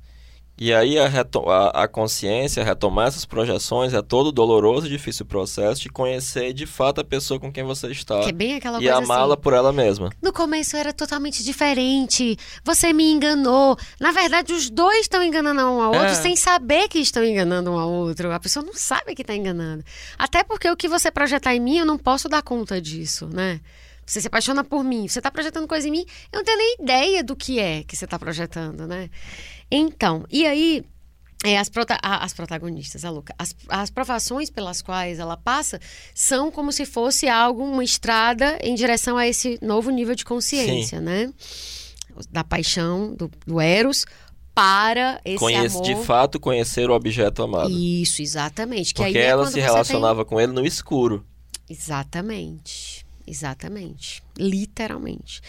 E aí a terceira coisa, e de novo, como tu falou, dava para fazer um episódio só sobre isso. Mas o terceiro ponto que a gente ressalta dessa história, né, é uma coisa que eu adoro, que é essa ideia do encontro de um par romântico e o final feliz, né? O Bruno Bete, Bete, ai, eu odeio falar Bettelheim. Bettelheim. É. Eu não gosto muito do livro dele não. Tu não gosta? Foi a coisa que me apaixonou, a coisa que primeiro me fez olhar para os contos de fadas. É mesmo? Pois pronto, já presta esse livro, né? Juro, eu juro. Foi a primeira coisa que me, que me acendeu, assim, para essa... para tentar entender os essa leitura psicológica. É. E aí, ele é psicólogo, é norte-americano, já morreu. E ele fala, eu falava dos dias assim, não, ele não morreu não. Semana passada ele estava aqui na Unicamp dando... E aí ele escreveu em A Psicanálise dos Contos de Fadas, né? Aspas, ele diz, a mensagem dessas narrativas é que devemos abandonar as nossas atitudes infantis e adotar outras mais maduras, se desejamos estabelecer um elo íntimo com o outro. Sim, exatamente. Que é o que tu falou. Inclusive o Jung, a Marius von Franz, eu acho que na interpretação dos contos de fadas ela diz Sim. que a maioria dessas histórias tem um final feliz, segundo Jung, porque na vida real raramente isso acontece. A questão que eu falo da questão compensatória, né? É, exato. Da fantasia. E aí tem uma, uma outra. Isso é uma leitura para o final feliz. Que nas histórias o final é feliz, porque na vida dificilmente é, né? É, porque olha como é interessante, assim, uhum. você. Você se apaixona por alguém. E essa pessoa tem que estar apaixonada por você também. E os Sim. dois, para o negócio dar certo, tem que estar no momento de vida que não tem obstáculos. Total. Ou seja, tem que ser uma pessoa que você conheça, que ela, você se apaixona por ela e ela não vai te dizer: o problema não é você, sou eu. O problema é, é o meu é, momento, é, né? É uma loteria, né? Porque é. às vezes você conhece uma pessoa. Total. Isso um clínico falando, né? Uhum. Você conhece uma pessoa, tem uma super conexão, é massa, mas você tá doido, você é doido, você faz alguma coisa e joga em cima da pessoa as neuroses, justamente porque poderia ser uma pessoa que daria certo. Total. Ou então, Total. uma pessoa se apaixona por você e é uma pessoa massa e tal, mas você não tá nem. Você não tá. Você nem tá porque, porque não rolou mesmo, assim. Tipo, é... você não. Você não tem como dizer que você isso, vai... Isso me faz achar que todo relacionamento é um milagre, assim. É, é um, um pequeno milagre. ah, sou demais. Tu é muito romântico mesmo, Heráclito. Mas eu entendo, eu também sou, mas é que tu é muito. Eu pensava que tu era um galinho, já falei isso mil vezes. Eu pensei que tu não valia nada. eu te dizia, era quando tu me falou que tava namorando, eu pensei, meu Deus, coitada dessa menina. Né, né? Pois é, eu achava que tu não valia nada, que tu era assim, tipo, mega safada, é sério. Não, subiu, eu tive, tive uma subiu fase. muito né? no meu conceito, desde eu tive, então. tive uma fase, mas eu esperei isso hoje em dia. hoje já eu faz. Eu encontrei Jesus. Encontrei Jesus. Então, e aí, uma outra leitura do final feliz, além dessa que tu disse, do. Ai, meu Deus do céu, qual foi que tu falou agora? Que eu acabei de recuperar e. Eros e Psique? É, do final feliz, a leitura que tu fez. Do... Ah, sim, da função compensatória. Compensatória. Né, de que as, as, as histórias terminam com o final feliz, porque a vida não termina com o final feliz. Mas em uma outra leitura do Final Feliz, que aí essa é a do, do Bettelheim. É, o Final Feliz com o encontro de um par amoroso, como em Eros e Psique, né? E em outras narrativas, enfim, qualquer comédia romântica que você pegar, vai ter isso. É, esse final feliz, então, ele espelharia uma realidade psicológica. Exato. O autoconhecimento adquirido após passar por diversas provações e a integração dos princípios feminino e masculino em um indivíduo. Eu concordo plenamente com o Bettelheim. Que a gente não está falando de um encontro de um homem encontrar uma mulher, não. Não. Pode ser uma mulher encontrando uma mulher, um homem... Não, inclusive é mais... É mais é, se você é, pegar vários desses por exemplo, a, a, Qual é o nome da mulher gente final da bola, da Mulheres que Correm com Lobos? É a. Eu sei que é um nome bem, bem engraçado. É assim, tipo, bem engraçado não, bem diferente. É Pincolás, alguma coisa assim? Pincoleches? Eu não sei direito. Clarissa. Clarissa Pincoleches? Eu sei. Bom, eu sei que, por exemplo, se você for pegar aqueles mitológicos, aqueles histórias de conto de fadas que ela adora para falar de feminilidade, Sim. eles dizem muito mais respeito à integração masculina da ânima do que propriamente da feminilidade ou do psiquismo é, feminino. Mas só para o pessoal entender, assim, de quem não tá. A integração masculina da ânima, o que, que tu tá querendo dizer? É a integração de uma consciência masculina, pode integrar do seu, da sua alma inconsciente feminina. Então tu tá falando de como uma mulher como se um relaciona. Como um cara se relaciona com, com a, pulsão alma. feminina dele. Isso. E não de como uma mulher é, exatamente. se relaciona com a parte masculina dela. Que existem também mitologemas que dão conta dessa da maneira como as mulheres se relacionam com a masculinidade inconsciente delas. Certo. Tu, tu quer dar um exemplo desse?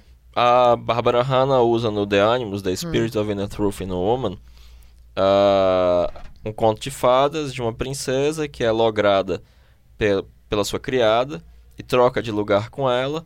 Sim. Tem o cavalo mágico uh, morto e todos os dias ela é levada até o campo para poder ser uma simples pastora. E tem toda uma história de como tem um, um pastorzinho que fica tentando pegar um fio de cabelo dela e ela chama o vento e o vento leva o, o, o chapéu e ele tem que ficar correndo atrás do chapéu, ela fica penteando os cabelos.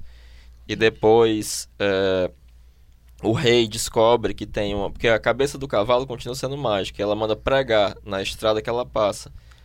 E aí toda vez o cavalo passa, nossa, a rainha sua mãe ficaria muito triste se visse você. Ela diz, é, pois é. Entendi. E aí alguém fala pro rei, ele vê essa história, consegue que ela diga, porque ela tinha prometido à criada que não ia falar, e aí finalmente ela se casa com o, com o, o príncipe, e eles pedem pra criada, des- descrevem o crime e pedem que ela dê uma, uma punição. E ela achando que tava indo punir alguém, diz que jogasse dentro de um barril cheio de prego e arrastasse pela cidade. Nossa. E aí é esse o castigo que é impingido a ela. E ela, aí- nesse caso, ela é uma história de uma mulher Isso, lidando com o integrando próprio ânimo. o aspecto masculino Exatamente. da psique dela. No Isso. caso dos, das- dos contos que tu cita do livro Mulheres que Correm com É, Lobos... seria ah, falando muito mais da psique masculina. Entendi. Acho que tu já tinha feito esse comentário pra mim um dia. Pois é, é muito doido. E aí, é, assim, pra quem gosta desse livro, ou pra quem tem algum interesse, eh, tipo assim, isso é como se fosse uma, uma observação que vale, assim. É, tipo, o que tu tá querendo dizer? Ó, olha, mulheres que estão lendo esse livro... Estão lendo sobre a psique masculina. Entendi. Eu acho isso bem doido. É muito mais interessante, Entendi. é porque não tem traduzido em português os livros da Barbara Hanna. Porque, porque é um fenômeno esse livro, É né? um fenômeno. Ele é um fenômeno. Ela vai falar do arquétipo do feminino selvagem. Eu acho muito bobo isso. Por que que tu acha isso? Porque assim? não, não há necessidade dessa categorização, assim. Ela cria uma categoria da cabeça dela que ela quis. Mas ela, ela diz em que, que ela se baseia? É porque ela pega as histórias em que há uma, há uma noiva animal. Ah, tá. Entendi. O que a gente tá pegando aqui da Bela e a Fera é noivo animal. É, não, porque aí você vê que você Sim. tem um nível de consciência subhumano, Certo. que está muito mais próximo dos instintos. Uhum. Logo, como ele não está no nível humano, ele apresenta uma, uma, uma, roupa, de uma um- roupagem animal. Entendi. Mas essa roupagem animal, ela tem uma necessidade de espiritualização e a ser removida revela um Deus, revela um aspecto humano. É por isso que esse monstro, esse animal, depois se revela um homem muito bonito, por exemplo, Sim. né? Exatamente. Assim como, e aí de novo, vo- lembrando Que é a daquilo história do sapo, né? daquilo que eu. É, adoro o Príncipe Sapo, acho fantástico, é um dos meus Sapo. contos de fadas favoritos. O Campbell o interpreta, assim, porque o, o Príncipe Sapo também é um mitologema da Bela e a Fera. Uhum, sim. E ele faz uma interpretação belíssima, que ele diz a seguinte coisa: tá, tá ali estava a princesa nas margens da floresta. Ou seja, nas portas do inconsciente no aspecto, no aspecto vegetativo. Que a floresta é tido como esse lugar Isso, do desconhecido, do, em, em uma inflexão vegetativa, né? Daquela vida que acontece por ela mesma. Certo. E jogando sua bolinha de ouro para cima e para baixo. Ela tava brincando com a própria alma. A, a bola, a esfera, é a, a, forma perfeita. O ouro é o material incorruptível. Sim. De repente, a bola cai num poço e desaparece. A alma, ela perdeu a própria alma. Entendi. Ou seja, ela tem uma depressão. Mas aí, isso faz com que surja um monstro, das, uma criatura das profundezas. Não um dragão, mas um sapinho. Uhum. E aí o sapo diz, olha, eu posso trazer sua bola de volta.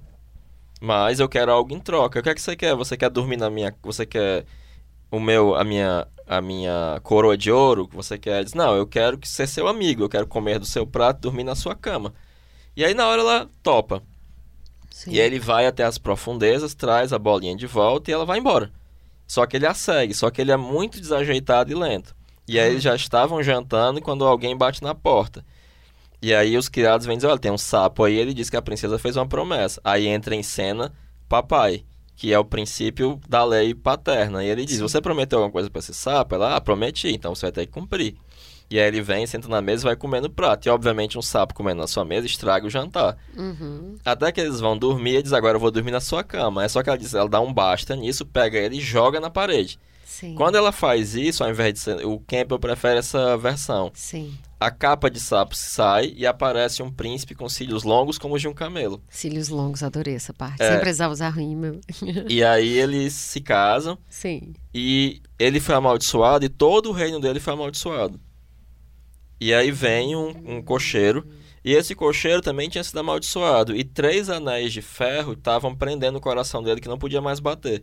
E Sim. quando ele vai levando eles de volta, tem três estalos em que o coração dele volta a bater. E aí você tem um, você, você vê que o Campbell ele, ele dá uma sacada genial. Os dois estão em apuros. Sim. Ela perdeu a alma. E ele está transformado, amaldiçoado, transformado num sapo. Entendi.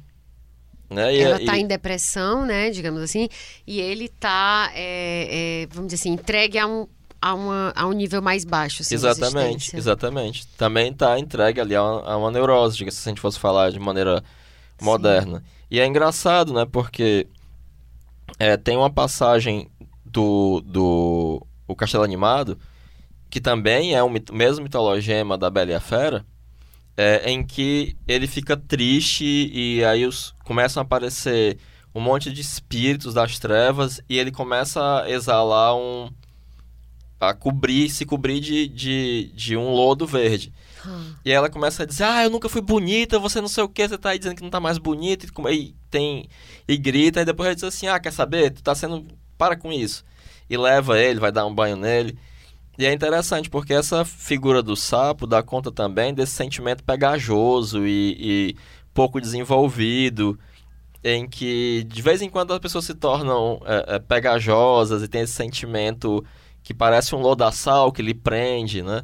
Quando tu tá falando pegajosa, é no sentido de, de quê? De uma coisa nojenta? ou- Sim, um, senti um sentimento. é, é, é, essa imagem do Hall se cobrindo, estando triste, se achando feio e se cobrindo desse lodo saindo do corpo dele. É justamente isso, é esse tipo de sentimento, que é isso, é um lodo, é uma coisa que não. Não é que a pessoa fique pegajosa, fique querendo grudar Entendi, em você. entendi, Não, era é o que sentimento tentando. que tem essa qualidade Entendi, pegajosa. de uma coisa asquerosa, né? É, exatamente. Entendi. E aí, nesse caso... E é- a, Ah, a, a, a personagem principal do Castelo Animado, ela faz a mesma coisa que a Princesa Sapo faz, joga ele na parede. Ah, quer saber? Eu nunca fui bonita, você tá dizendo isso aí, não sei o quê. Depois diz, ah, vamos parar com isso aí, vamos, vou te dar um banho aqui. Entendi, Ela joga ele na parede, assim como a princesa faz com o sapinho. entendi. Nesse caso, é, essas histórias todas que a gente está falando, inclusive da Princesa do Sapo, todas elas têm final feliz, né? Sim. E ela se, esse final, então, retomando o que a gente estava falando, é, ele, ele meio, ele indica meio que não, ele indica que é, a pessoa se tornou verdadeiramente ela mesma e aí se tornando verdadeiramente quem ela é, ela se torna digna de ser amado, né? Isso estaria a, a Heráclito, a gente pode falar desse final feliz, é, sendo um símbolo, né, dessa integração, né, dos dois princípios, feminino e, e- masculino dentro de uma mesma pessoa. A gente pode falar que isso isso também é o que a gente pode ver nesses filmes de, de- de- enfim, da indústria cultural mesmo. De uma maneira açucarada Ou tá tudo e reduzido- diluída, né? Eu queria entender Mas, isso. Ou se tá é, tudo reduzido a. Ah, encontrei o amor e pronto, e pá. Não, eu acho que, que, que a, a mensagem fundamental tá ali, Sim. só que de uma maneira superficial. Talvez da maneira que a gente que, que seja possível transmitir para tantas pessoas ao mesmo tempo, né? Entendi. Mas tem uma coisa que o Jung vai falar é que só um indivíduo consegue se relacionar com o indivíduo. Uhum. Se você for Sim. inconsciente, você vai sempre esperar encontrar a universalidade do seu próprio inconsciente nos outros. E ao deparar com a individualidade, você vai sempre tentar suprimi-la e destruí-la. Entendi. Você não consegue nem suportar a Que individualidade. por, por isso teriam matado Sócrates, Jesus. claro, e- claro. Né? Que o Jung vai dizer que são os homens modernos, né? Ao citar exemplos de homens modernos, ele vai falar de Sim. Sócrates, Jesus, porque eles estavam libertos da própria história. Porque eles eram eles mesmos. Entendo. Eles viviam no presente. Entendo. É moderno nesse sentido. Nesse sentido. é.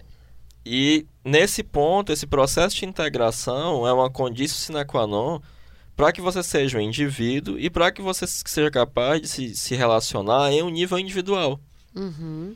E não simplesmente é, porque uma das coisas que o Campbell vai falar é que o- a problemática do amor ela nunca foi uma problemática individual.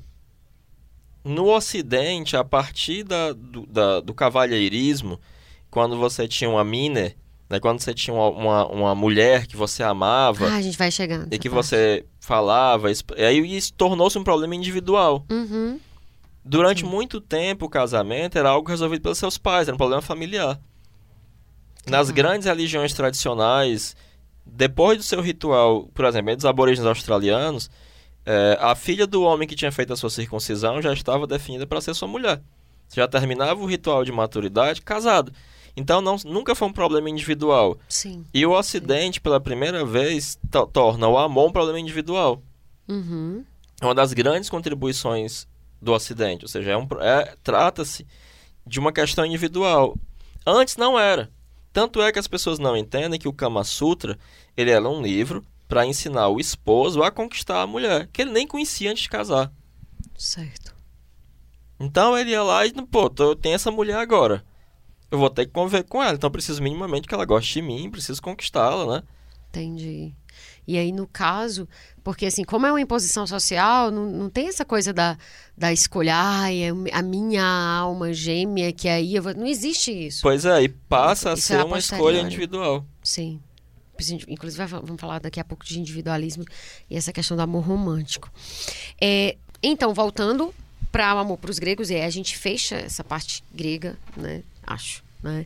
A gente vai falar dos três tipos de amor para os gregos, que aí é interessante que a gente diferencia, porque a gente está falando muito do eros, eros, eros, eros, amor, paixão, desejo, o amor, paixão, né? Hífen. Amor, hífen, paixão. Ou do desejo, e aí a gente agora separar, né? Como os gregos faziam, porque eles entendiam que tinham qualidades diferentes de amor. Né? Então, para eles existia filia, que é a amizade, ágape, que é o amor incondicional pelo próximo, pelo outro, e, e o eros, que é o desejo. Né?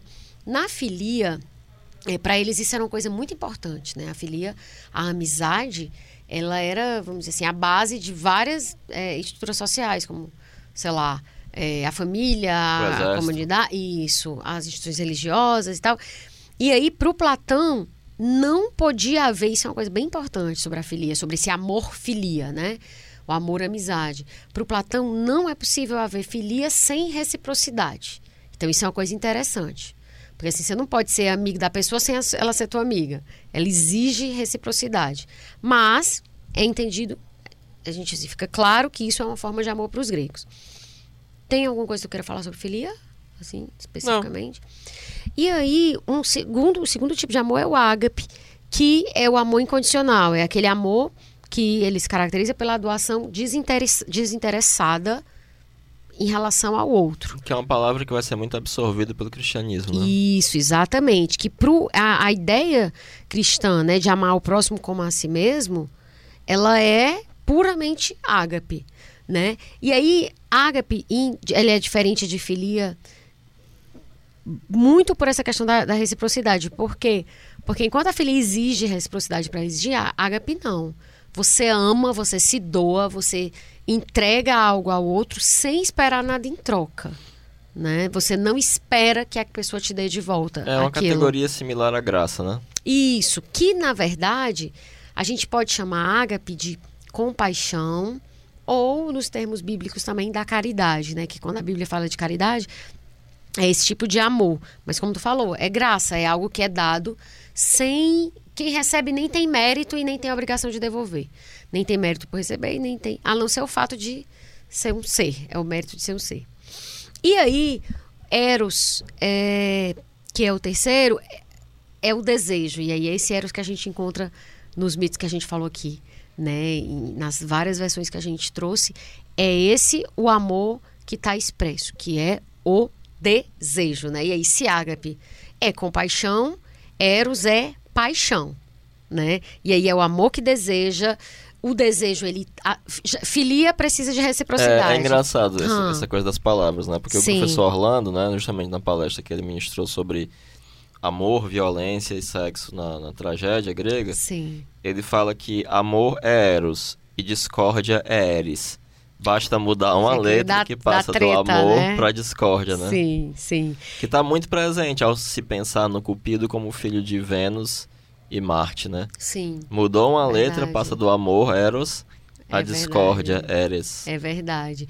E aí, no caso de, de, de filia ter reciprocidade, de, de do ágape não, e Eros também não exige reciprocidade, porque você pode desejar ardentemente alguém ou alguma coisa e ela nem aí para você, o que normalmente aumenta o seu desejo. É de bom passagem. ter consentimento. Né? não, mas eu digo no sentido de desejar mesmo. Ah, assim. sim, Muitas lógico. vezes é, é, Não é retribuído, não é recíproco. É, não, não, não é aquela história. Você pode ter reciprocidade, mas não é obrigatório, né? É diferente da amizade. E aí, é, o desejo pode ser, nesse sentido, ele pode ser unilateral. E aí, tem uma fala do professor Zeferino Rocha, fala não, uma escrita. É, ele é professor de psicologia da UFPE. E aí ele falando dessa questão do eros e do desejo, né? Ele diz que o desejo, ao menos na perspectiva platônica, é a busca daquilo que falta. É a falta que marca fundamentalmente a natureza do nosso ser finito e limitado, que torna infindável a busca do desejo, porquanto mesmo quando atinge seu objeto e nele encontra a satisfação que almeja, esta satisfação, em lugar de ser o ponto de chegada que põe fim à procura né, do desejo, é o ponto de partida de novas buscas e de novos desejos. Isso aqui é bem aquele Eros lá do começo, né? Que a gente estava falando, desse Eros aventureiro, assim. Ele é psicanalista? Ele é professor de psicologia. E ele é fundador de uma sociedade psicanalítica lá de Pernambuco. Eu vi algum crédito é, porque dele. Tem, é uma leitura bem psicanalítica. Pois é, bem, bem, bem. Porque assim, é engraçado quando se você fala do, do desejo, mas é que é, que é o desejo como falta mesmo, que é lá aquele eros que a gente estava falando de que está buscando, né? Dentro dessa perspectiva, de fato, o amor realizado é a morte. Mas é, Tu, tu, tu, isso pra ti tá ok? Essa coisa do Eros como, como esse amor desejante? O Eros ligado à falta e essa coisa do amor erótico como o amor, esse amor paixão, esse amor que deseja. E aí, portanto, você não pode desejar o que você tem.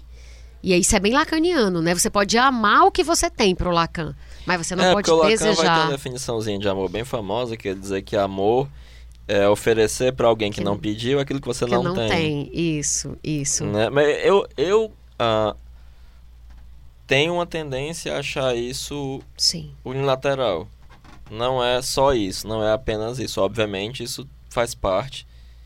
Isso o que, que tu tá dizendo, essa Isso, essa coisa dele? psicanalítica, né? O- mas o desejo como o desejo de algo que falta, isso pra ti é, é, é algo ok? Tipo, eu só posso desejar o que me falta, ou tu acha que mesmo essa, essa coisa é problemática? Essa, essa definição é problemática?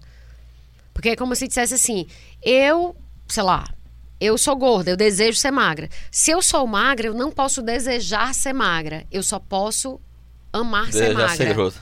Não, eu posso amar, se em relação à magreza, eu posso amar ser magra, mas não posso desejar ser magra.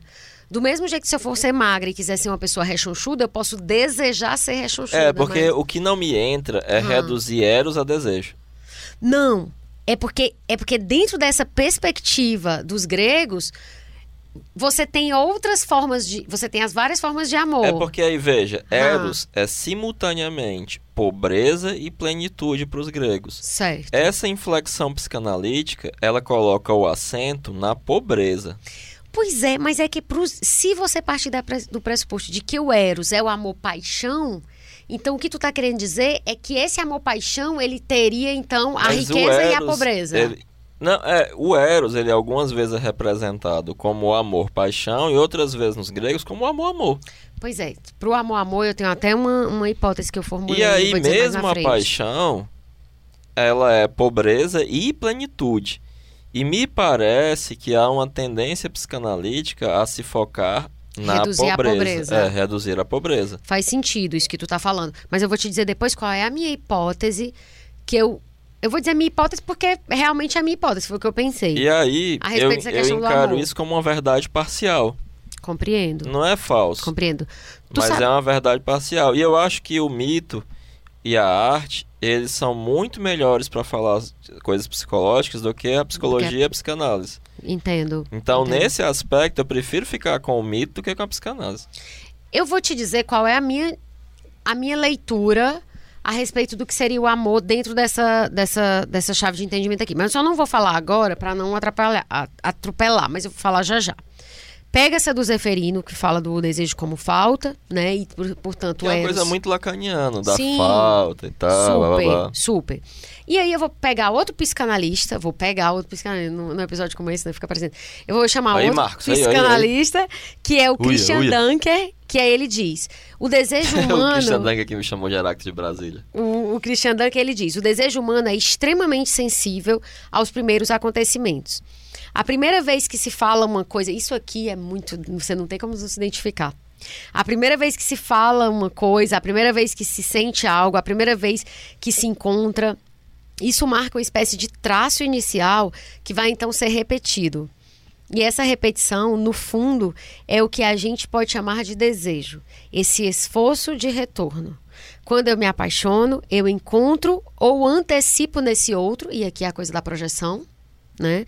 Com quem eu não convivi muito e de quem eu não sei detalhes, coisas que eu de coisas que de fato não estão nele. É bem a projeção que a gente estava falando há pouco. Sim, mas não é só isso. Existe algo para depois da projeção. É, não, aqui ele tá falando do desejo. É. Aqui ele tá falando especificamente do desejo. ele Sim, nem tá sim. falando de Eros, não. Isso aqui foi um- uma Um costura que eu que seu. fiz. Isso. O Dunker, por sinal, escreve muito bem. Eu só É. acho ele tedioso falando. Ele fala muito... "Ah, ah, ah". E aí, o que ele. eu- quando ele fala de que o desejo é esse retorno para esse princípio, para esse começo, me lembra. É, porque a Heráclito. psicanálise tem um aspecto redutivo muito forte, né? Pois é, mas isso me lembrou. Então eu sempre desejo algo anterior, que é, É. um algo perdido, Mas parênteses, esse aqui é só mítico, desejo. mítico, né? Ele É. não tá falando de Eros. Ele tá falando especificamente de desejo. Eu que tô falando, botando Eros na conta. Mas o que me lembrou foi porque quando você se relaciona com alguém, você começa, a partir de determinado momento, aliás, desde o começo, você fica contando e recontando a história de como você conheceu. Aí você conta como é que eu Aí você conta milhares de vezes. Aí você lembra, aí a pessoa, não, mas deixa eu contar, mas não tem essa coisa. Isso me lembrou muito essa essa essa fala Mas eu dele. acho que nessa fala dele, é, ele tá. Se você tem uma chave de leitura psicanalítica, obviamente ele é psicanalista, né? Sim. É, isso remonta muito mais a um estado de plenitude infantil, né? A ser a, a um estado paradisíaco que é sempre procurado e nunca encontrado e sempre perdido, etc. Né? Desse momento em que o bebê e a mãe são um Era só uma coisa só. É, do que nessa... de fato, né, é, essa atualização que está fazendo, que faz todo sentido, né, Sim.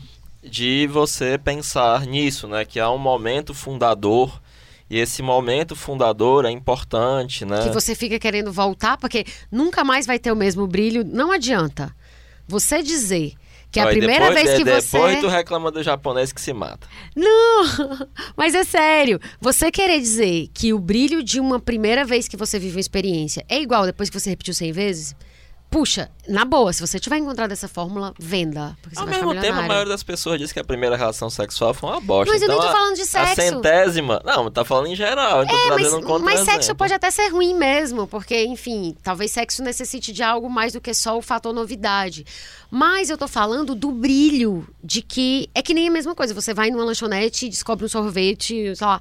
Você passa 100 dias tomando aquele sorvete, na boa, daqui a 100 dias não vai ser mais tão gostoso o sorvete. Eu sou o cara que vou logo no mesmo canto e peço a mesma coisa. É por isso que eu sou uma pessoa romântica, então. E eu sou romântica também. E aí, completando aqui o pensamento do Dunker, é, Heráclito, ele fala do amor, né? Ele falou do desejo e aí ele fala especificamente do amor em seguida. O amor serve para resolver um problema. Uma vida guiada apenas pelo desejo é como uma engrenagem funcionando sem óleo. É uma vida que vai sofrer com a solidão, com a indiferença em relação ao outro, com a irrelevância e a apatia. Não à toa, Freud diz que, em última análise, precisamos amar para não adoecer. E aí eu acho que isso tá mais dentro da chave que tu, que tu Sim, compreende a questão Ele, do amor. o Dunker, ele, ele faz um recorte é, mais feliz, né, da Pois perspectiva é, freudiana. mas lembrando que eu não fiz, a ele não falou de Eros, isso aqui foi por minha conta. Mas eu acho interessante essa forma como ele diferencia o desejo do amor. E aí me lembra, inclusive, aquilo que tu fala da coisa da relação monogâmica, né? Do- da coisa do aprendizado, Sim, da coisa do, enfim, da construção de um sentido e de uma transposição dos seus próprios limites, né, das suas limitações, das suas infantilidades e tal. Uma coisa, tipo assim, direcionada, vamos dizer assim, é um amadurecimento, uma, um- um- uma passagem para outro nível uma de consciência. possibilidade de amadurecimento psicológico, Isso. desenvolvimento da personalidade, né? Exatamente. E aí o Bauman, depois eu vou fazer a síntese que eu falei antes, mas queria só construir essa escadinha para a gente pegar essas, essas nuances de cada um desses autores. O Bauman, no Amor Líquido, do qual a gente ainda vai falar, ele diz que deseja a vontade de consumir, absorver, devorar, ingerir e digerir, aniquilar. É uma compulsão a preencher a lacuna que separa a alteridade, ou seja, que me separa do outro, né? Na medida em que esta acena e repele, em que seduz com a promessa do inexplorado e irrita por sua obstinada e evasiva diferença. O amor, por outro lado, é a vontade de cuidar e de preservar do- o objeto, preservar o objeto cuidado. Amar significa estar a serviço, a colocar-se, significa colocar-se à disposição. Mais ou menos como o cavaleiro diante da sua dama, né? Eu Pronto. estava a serviço do amor ali. Há um serviço. É, não é só você se apropriar e querer aniquilar aquilo e descobrir o que é e pronto. Tem um cuidado, tem um. um- aqui, de novo, a gente entra na questão ética, né? Aqui na, na coisa do compromisso ético. E aí, tem o Fron, queria até que tu lesse esse. Eu vou até botar aqui para tu, tu ler. É, tinha indicado já. É, no, no Arte de Amar, o psicanalista, filósofo e sociólogo alemão Erich Fromm, ele diz que um erro comum a respeito do amor consiste na confusão entre a experiência de cair enamorado e o estado permanente de estar amando, ou dito de outra forma, de permanecer em amor.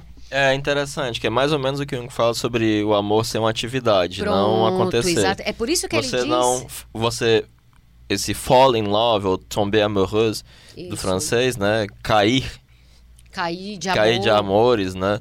É um acontecimento, né? Não é uma atividade. Por isso é que o Bauman diz que não se aprende a amar. O Eric Fromm diz que se aprende a amar. Se você tiver noção de que é algo que é cultivado, então sim se aprende a amar.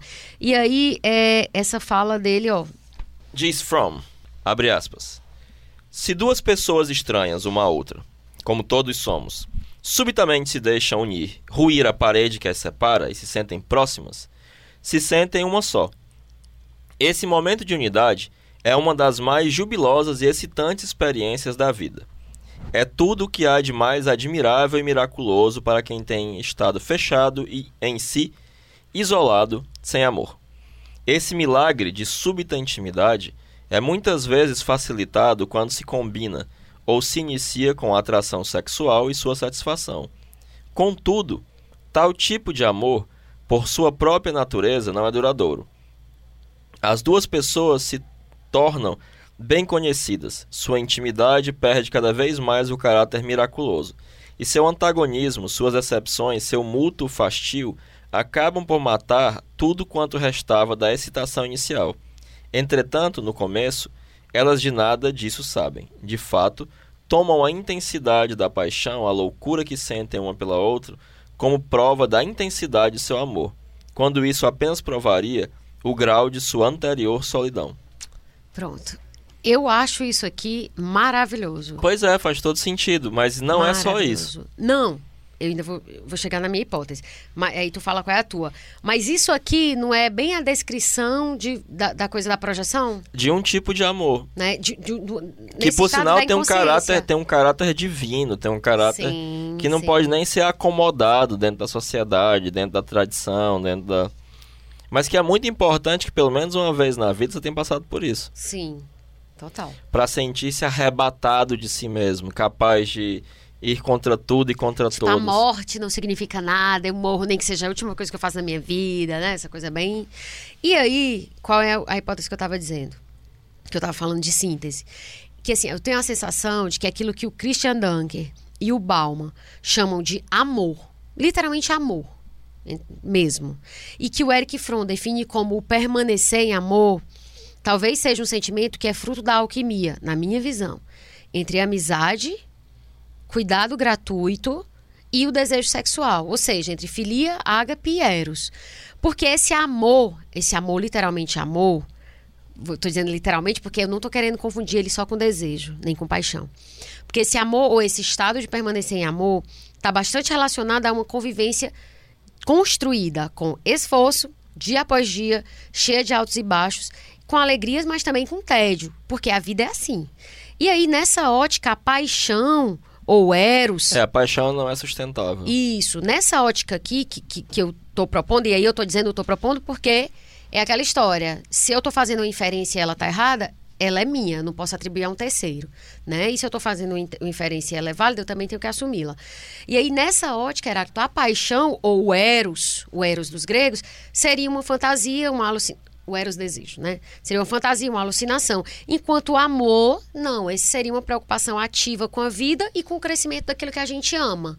Dentro desse entendimento, é, para ti, esse amor que junta desejo, cuidado, construção, tu consegue entender esse amor dessa forma mais completa ou tu acha que tem mais alguma coisa para além ah, eu acho, que eu fosse acho, esse amor? Acho que sim. Eu acho muito interessante entender que existem muitas facetas do amor. Sim. E que não se pode reduzir a uma só.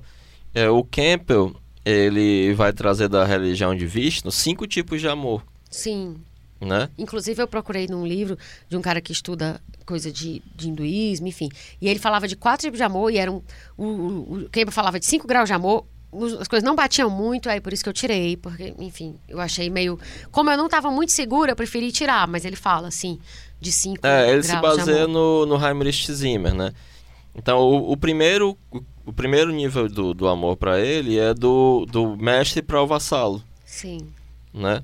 E depois você tem um, um, tipo de amor que é representado pelo pelo macaco, o deus macaco, Hanuman, que é esse amor devotado, né? Você está se, se, devotando quase religiosamente, procurando que é capaz de fazer tudo. É, e ele fala também dessa paixão, como esse amor divino, né? Mas... É o amor do adultério, ele fala que é o amor proibido, o mais forte de todos. É, o mais forte de todos, né? E que precisa ser acomodado na vida, porque ele não é vital, né? Ele não cabe Sim. na vida, né? E eu acho que é, as pessoas tendem... A confusão teórica que se constrói em torno do amor se dá por conta disso. O, o Campbell, inclusive, ele disse que uma vez foi dar uma palestra para um psicanalista e disse: Nossa, eles não fazem a menor ideia do que seja o amor. Né? E eu sinto um pouco isso. Depois de Sim. ler o Campbell tantas, tantas vezes, né? É, quando as pessoas da, da psicanálise vêm falar essas coisas, nossa, realmente eles não fazem muita ideia Entendo. do que eles estão falando. Porque dentro dessa coisa, e aí eu vou chamar é, essa visão aí psicanalítica, é, essa visão clássica, né, da psicanálise, é, eu acho que é como tu ressaltou antes, é sempre o amor da forma como se coloca aqui é o amor como falta, como é, desejo. o amor do lado da pinha, né? Pronto, Só com herança, isso, sempre sem herdar isso, a herança isso, do pai. Que tu falou alguns minutos atrás. Mas eu, por isso que eu achei interessante essa visão do Christian, porque eu acho que ele abarca uma outra coisa que não é só sim, sim. essa falta, né? Enfim, eu assim, eu não sei se tu sente isso também, Heráclito, mas assim, eu sempre tenho a, a, a, necessidade de que é legal a gente pegar vários pontinhos de vista E de fazer alguma... uma paralaxe. Isso. Só que nesse assunto parece que tem alguns assuntos que parece que são mais. com- Eu não sei. Parece Ah, que amor não, é mais sou, difícil, Eu sou né? Joseph Campbell Futebol Clube aqui. Pra mim, o que o Campbell escreveu é quase definitivo sobre o amor. Pois é, não, eu não gosto de pensar assim, porque eu até te falei isso antes. Eu tenho medo de ser dogmática. Eu fico assim, pô, peraí, vamos lá, vamos aqui ouvir, estou te ouvindo, tô ligada, te amo, mas também não posso dizer amém, entende? Pra tudo. Então, por exemplo, essa história do amor ser o mais antigo e tal, eu não vi nada que confirmasse. Então eu digo, não, tudo bem que ele era maravilhoso e etc. Achei ele um fofo, tudo, tudo de bom. Mas enfim, fiquei com o pé atrás. Mas tu, tu entende o que eu tô falando? Assim, o amor parece que é muito difícil. As pessoas matam outras e dizem assim, foi por amor E talvez tenha sido. na minha visão, e aí eu falar da minha visão, de- do que eu já consegui extrair até agora sobre o amor, me parece que o amor, o amor é incapaz de matar, porque o amor tem a ver com cuidado. Pra mim, o amor é assim. Quando alguém- eu sei que alguém ama de verdade alguém quando diz assim: Eu quero que você seja. Eu, te- eu sou louco por ti. Ave Maria, a mul- a mulher da minha vida. Mas eu quero que você seja feliz, mesmo que não seja comigo. Cara, quando a pessoa diz isso, aí eu sei que ela te ama. Sim, Ai. não duvido, mas é no sentido da agape, né? É um amor Não, desse amor completo. É isso que eu digo. É Esse, vamos chamar desse amor completo, né? Todos os opcionais e os de fábrica. Seria o amor, na minha visão, esse amor que não é só desejo, nem só amizade e nem só entrega incondicional, mas esse amor que é tudo. Você é amigo da pessoa, você tem desejo pela pessoa e você quer o bem da pessoa. Cara, na boa, isso aí, tipo, é mega cena acumulada, né? Se você tiver isso, muita gente deve estar pensando, nem é mega cena acumulada, porque eu já tenho e tal. Mas assim, isso é.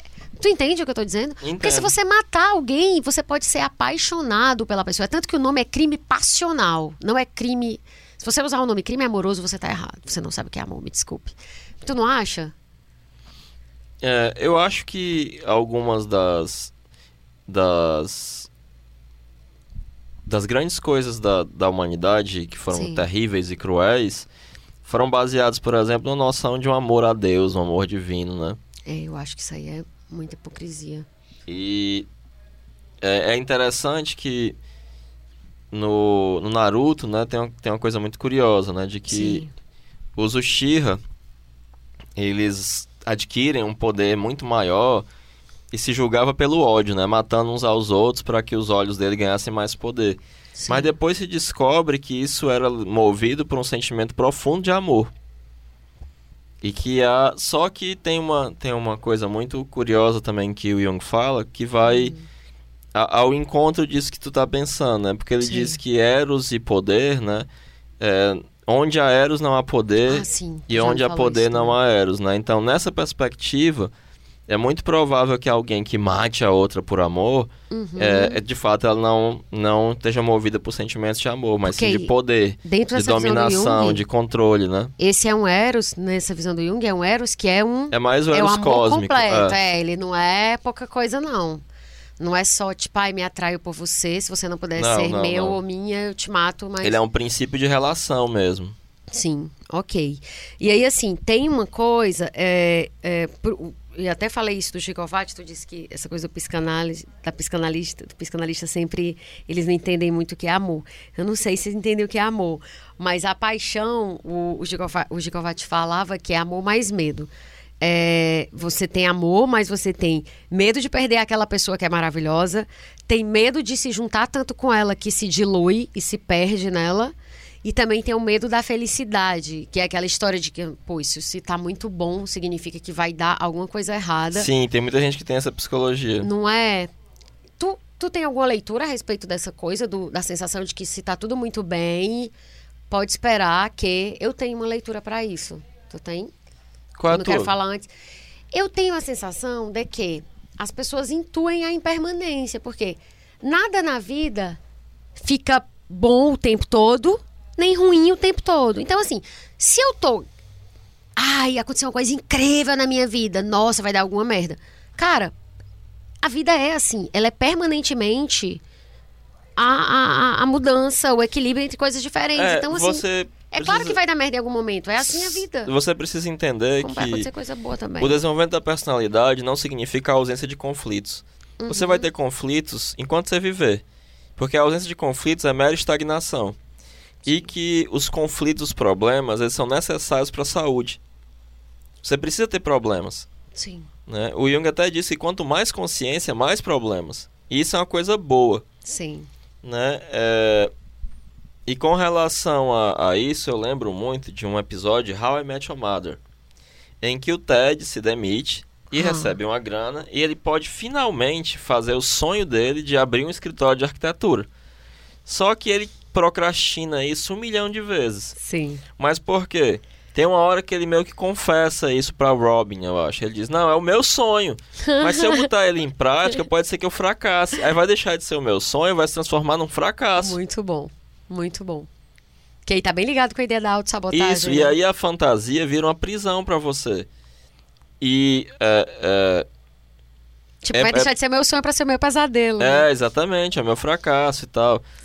E é muito difícil, de fato, você passar desse aspecto puramente da fantasia para a concretude. Né? Uhum. E uma das coisas que a relação do homem com o feminino e com a mulher lhe traz é substância. É a capacidade de concretizar as coisas, de sair do plano puramente espiritual.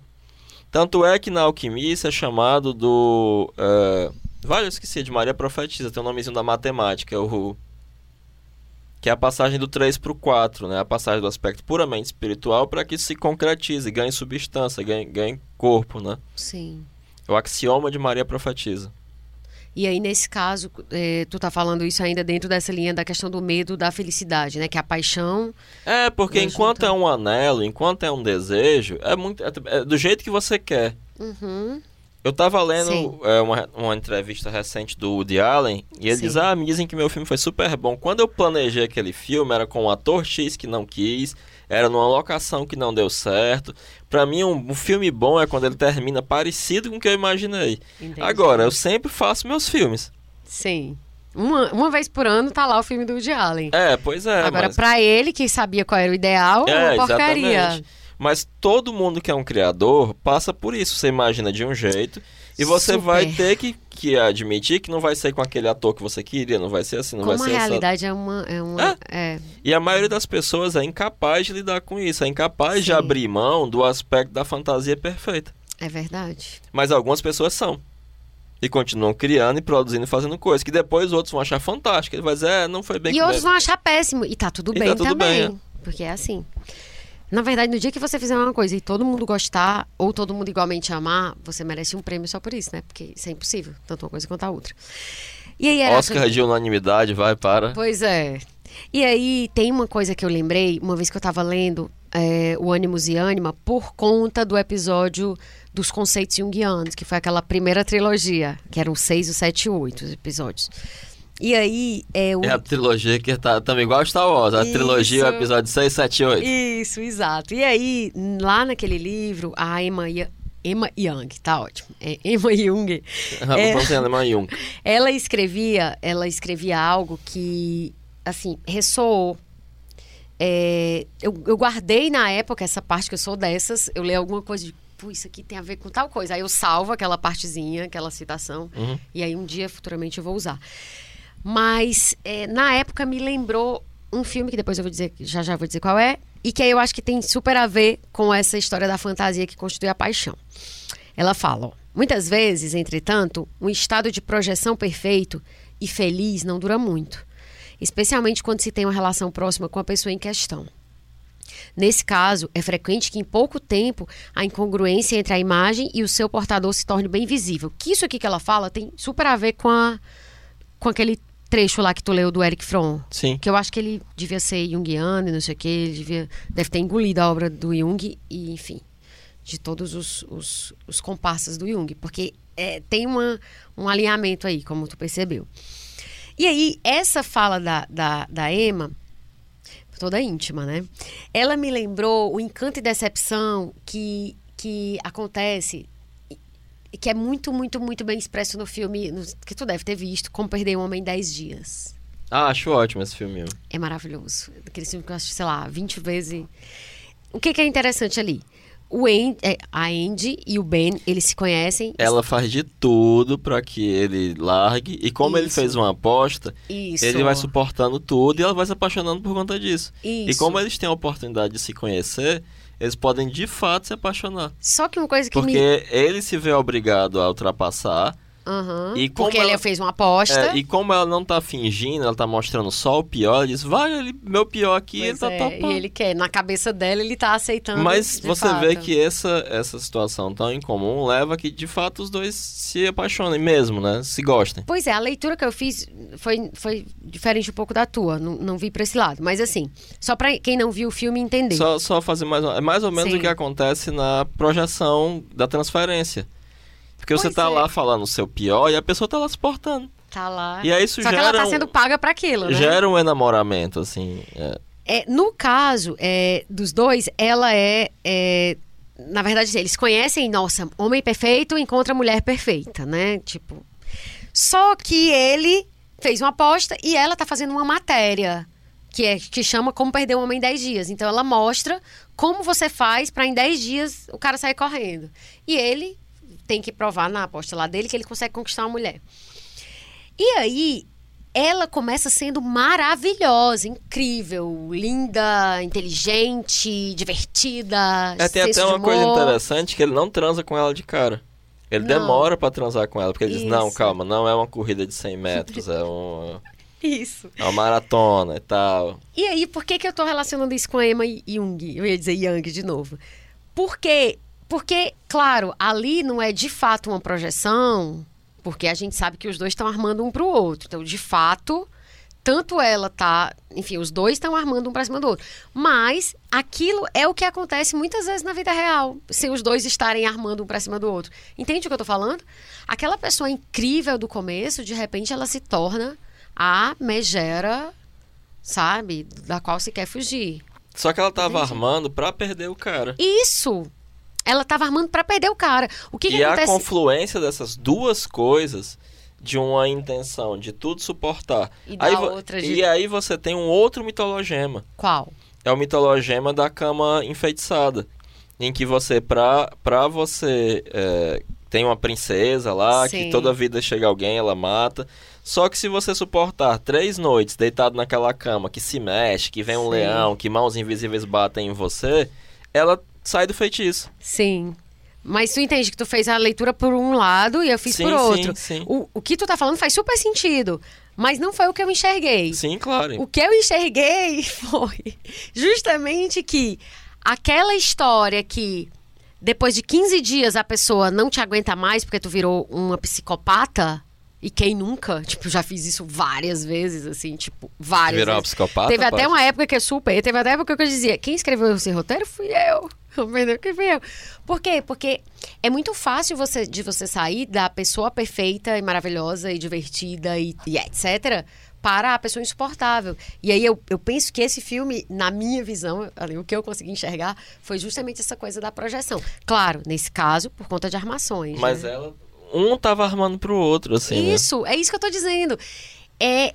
Um Você tava vê que você armando. tem, inclusive, Sim. uma coisa parecida com o, o Príncipe Sapo. Os dois estavam em apuros.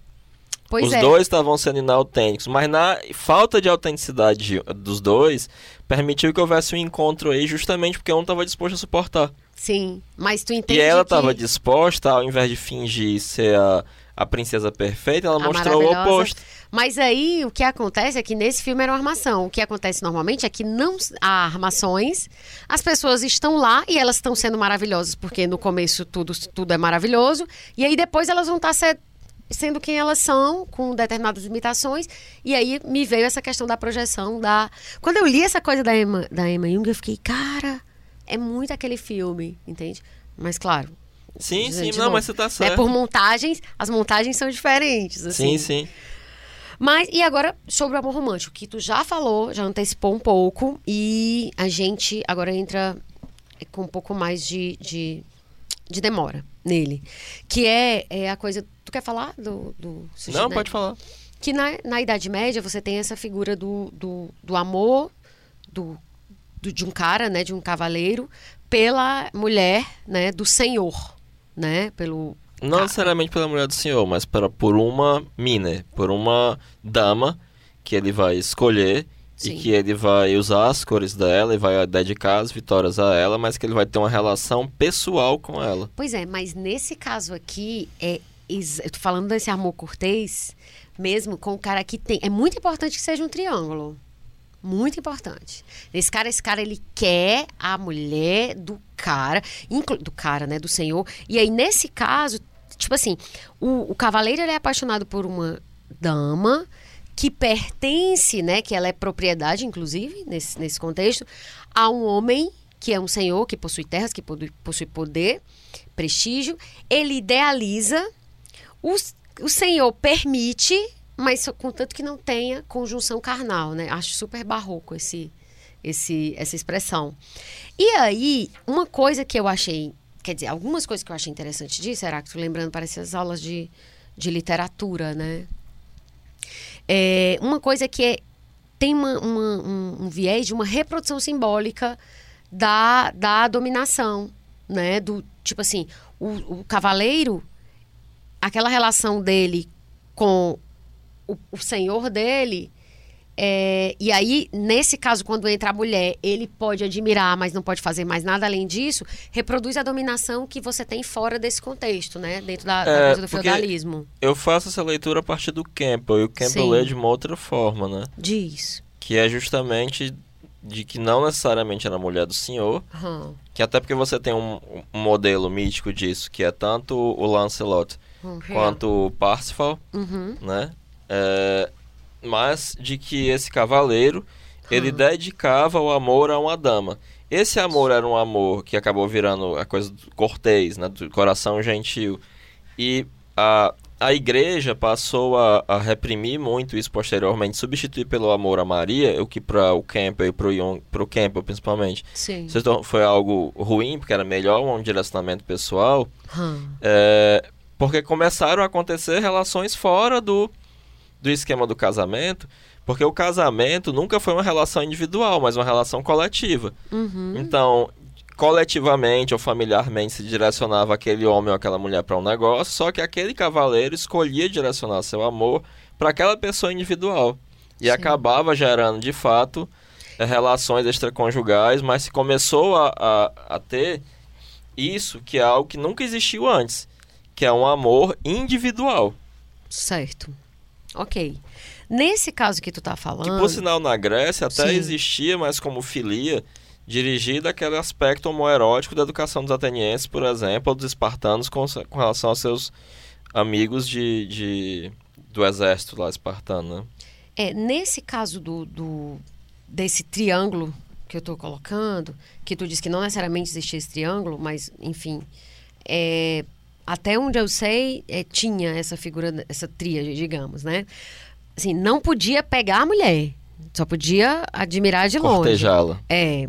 E aí, é, uma coisa que eu li foi que é, o senhor até achava bom que a mulher, tipo assim, isso servia meio como se fosse uma coisa que dava uma graça, entende? Pra coisa. Porque o, o fato de o cara saber que tinha alguém desejando a mulher dele aumentava o desejo dele pela mulher. E aí eu até lembrei de novo daquela história do, do desejo como o desejo do outro, né? E tem gente que inclusive fala isso, né? Tem gente que diz, ah, é muito importante. Tem gente que fala abertamente, é muito importante você ter um amante. Isso é fundamental pro sucesso de uma relação. Por quê?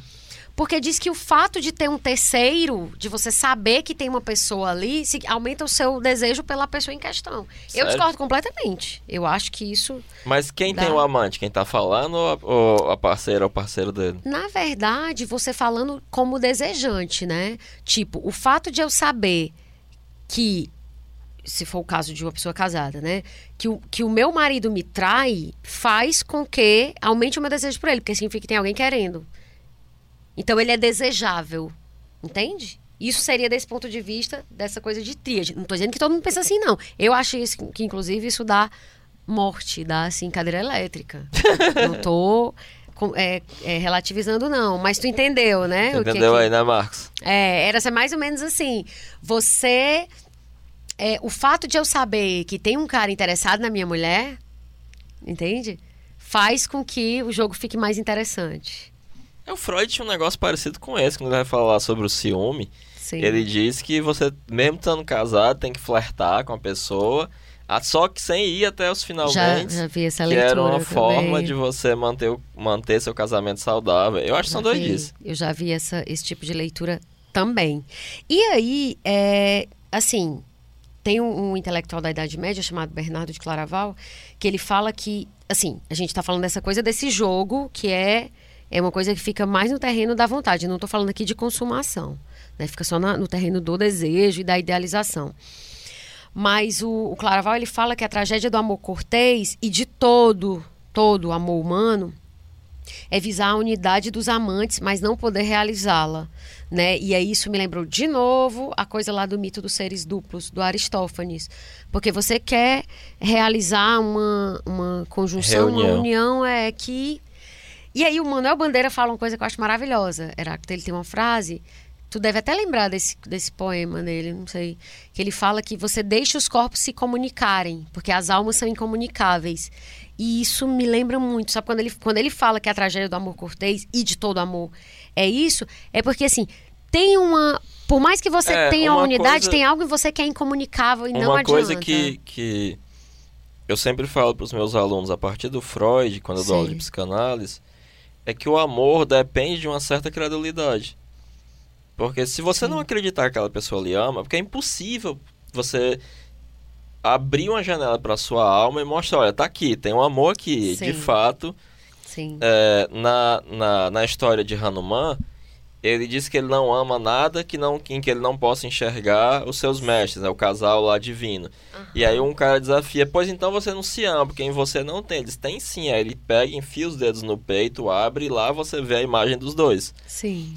É só deuses conseguem fazer isso. Ninguém consegue enfiar os dedos no peito, abrir e dizer, olha, você tá aqui dentro Sim. como é, é, Hanuman fez, né? Então, sem uma, a- a- essa é a grande questão da hermenêutica, né? É possível conhecer uma forma de vida alienígena no sentido de que eu posso conhecer o que se passa na cabeça de outra pessoa qualquer. Sim. Então, se alguém diz que lhe ama e se você não tiver um mínimo de credulidade, pode dizer, não, é possível, né? Sim. É, sim. não, tem, não vai ter amor. Sim, sim. Mas nesse caso do, do, do, do Claraval, pelo que ele. Sim, a minha leitura do que ele falou, não é nem que você não acredite que a pessoa não te ama. É, eu acho que ele fala mais da impossibilidade de você não poder ter uma unidade de fato com outra pessoa, porque vai ter um limite, entende? Não, pois é, que Digamos justamente assim. me, me, me ocorreu essa coisa, né? Se você... Ah. É a mesma pergunta de se a comunicação é possível. Ah, tá. Né? Porque a Sim. comunicação, de acordo com Schleiermacher, né, a palavra falada e escrita é o aspecto Sim. comunitário do pensamento, e o pensamento é privado. Então é possível? Eu, eu venho desconfiando bastante da, da, da existência da comunicação. Eu venho achando que não é. Eu venho concordando com aquela ideia do Lacan de que a, comunica a essência da comunicação é o mal entendido. E eu tenho quase mais, cada vez mais certeza que quando você fala algo que você entende o que eu quis dizer é porque deu errado mesmo. A comunicação Então, é uma aposta, assim- ela funciona em algum grau, né? É, Você tem que entender isso. como ela funciona, né? Total, é isso, é uma aposta mesmo. É uma aposta. E aí, pegando o, o que tu falou há pouco do, do Lancelot, né? É, na literatura, o tema do amor cortês é muito. é, acho assim, ele é. Você tem essa coisa mu- muito ligada à obra do. do a esse, essa obra, Lancelot, né? E aí, de novo, a Rosa Monteiro ela fala. É uma coisa que eu acho belíssima. Talvez até tu queira falar mais disso. Mas ela diz que no seu arrebatamento por Guinevere, Lancelot se esquece de procurar o Graal, que é a vida, a vida eterna. Ele não precisa mais do santo cálice porque o seu amor já o faz imortal. Isso é incrível, né? É, sim. Tipo, não preciso mais de nada, já tenho. E mesmo que isso aqui só dure até amanhã, mas ok. Dá tá vontade de fazer um programa só sobre os ciclos arturianos. A Emma tem um, um livro só sobre o grau. É? Qual é, o nome desse? Fantástico. É, vários que sim. É um que ela morreu, não terminou, e a, o Von Franz. Que ela vai falar sobre masculinidade, inclusive. É, o que eu acho bem louco dessa história é o cara ficar apaixonado pela mulher do amigo e eles não ficarem inimigos, assim. Tipo, eles não se matam e não ficam se odiando Pra sempre. Em algumas das histórias relacionadas ao Lancelot, o Arthur nem aparece. E a Guinevere parece ser muito mais uma deusa onisciente, com que sabe o que está acontecendo, o que se passa no coração do Lancelot, do que uma mulher, uma rainha. Entendi. Eu acho essa coisa que mais me surpreende, assim. Tem uma passagem que ele precisava andar para poder chegar a Guinevere, Sim. andar numa carroça, né? Que para um cavaleiro isso era a maior das humilhações. E ele anda, só que ele titubeia. Hum, Ele tem um segundo de, de dúvida, mas ele vai e se humilha. sim. E aí, quando eles se encontram, ela sabe que ele titubeou. E aí. É, todo aí já é outra viagem. É, é a é. idealização ao extremo, né? Tipo, a deusa mesmo, é, É, realmente é. é colocar em outro patamar mesmo. É, e aí tem uma coisa, Heráclito, que eu falei en passant há pouco, sobre a questão do individualismo ligado ao amor romântico. E aí, é, a, de novo, Rosa fala no, no livro As Paixões, que eu já citei. Olha que legal isso que ela diz. Ama-se contra a morte como uma maneira de fugir deste despencar para o nada que é a vida. Daí que o amor-paixão seja tanto mais valorizado quanto mais individualista for a sociedade. Nas culturas tradicionais orientais, em que o sujeito fazia parte de um corpo coletivo, praticamente não existia a paixão como concebemos hoje. E, E o isso. Campbell diz a mesma coisa, só que ele ressalta que isso Sim. significa o surgimento do indivíduo.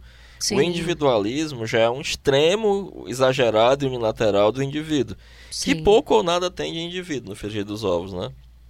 Na verdade, eu, e, é, é aquela história, né? Você vai ver e interpretando as coisas a partir da sua própria experiência, não tem como fazer de outra Não. forma. Isso do, dessa coisa do Campbell, eu não sabia dessa leitura dele é, até então.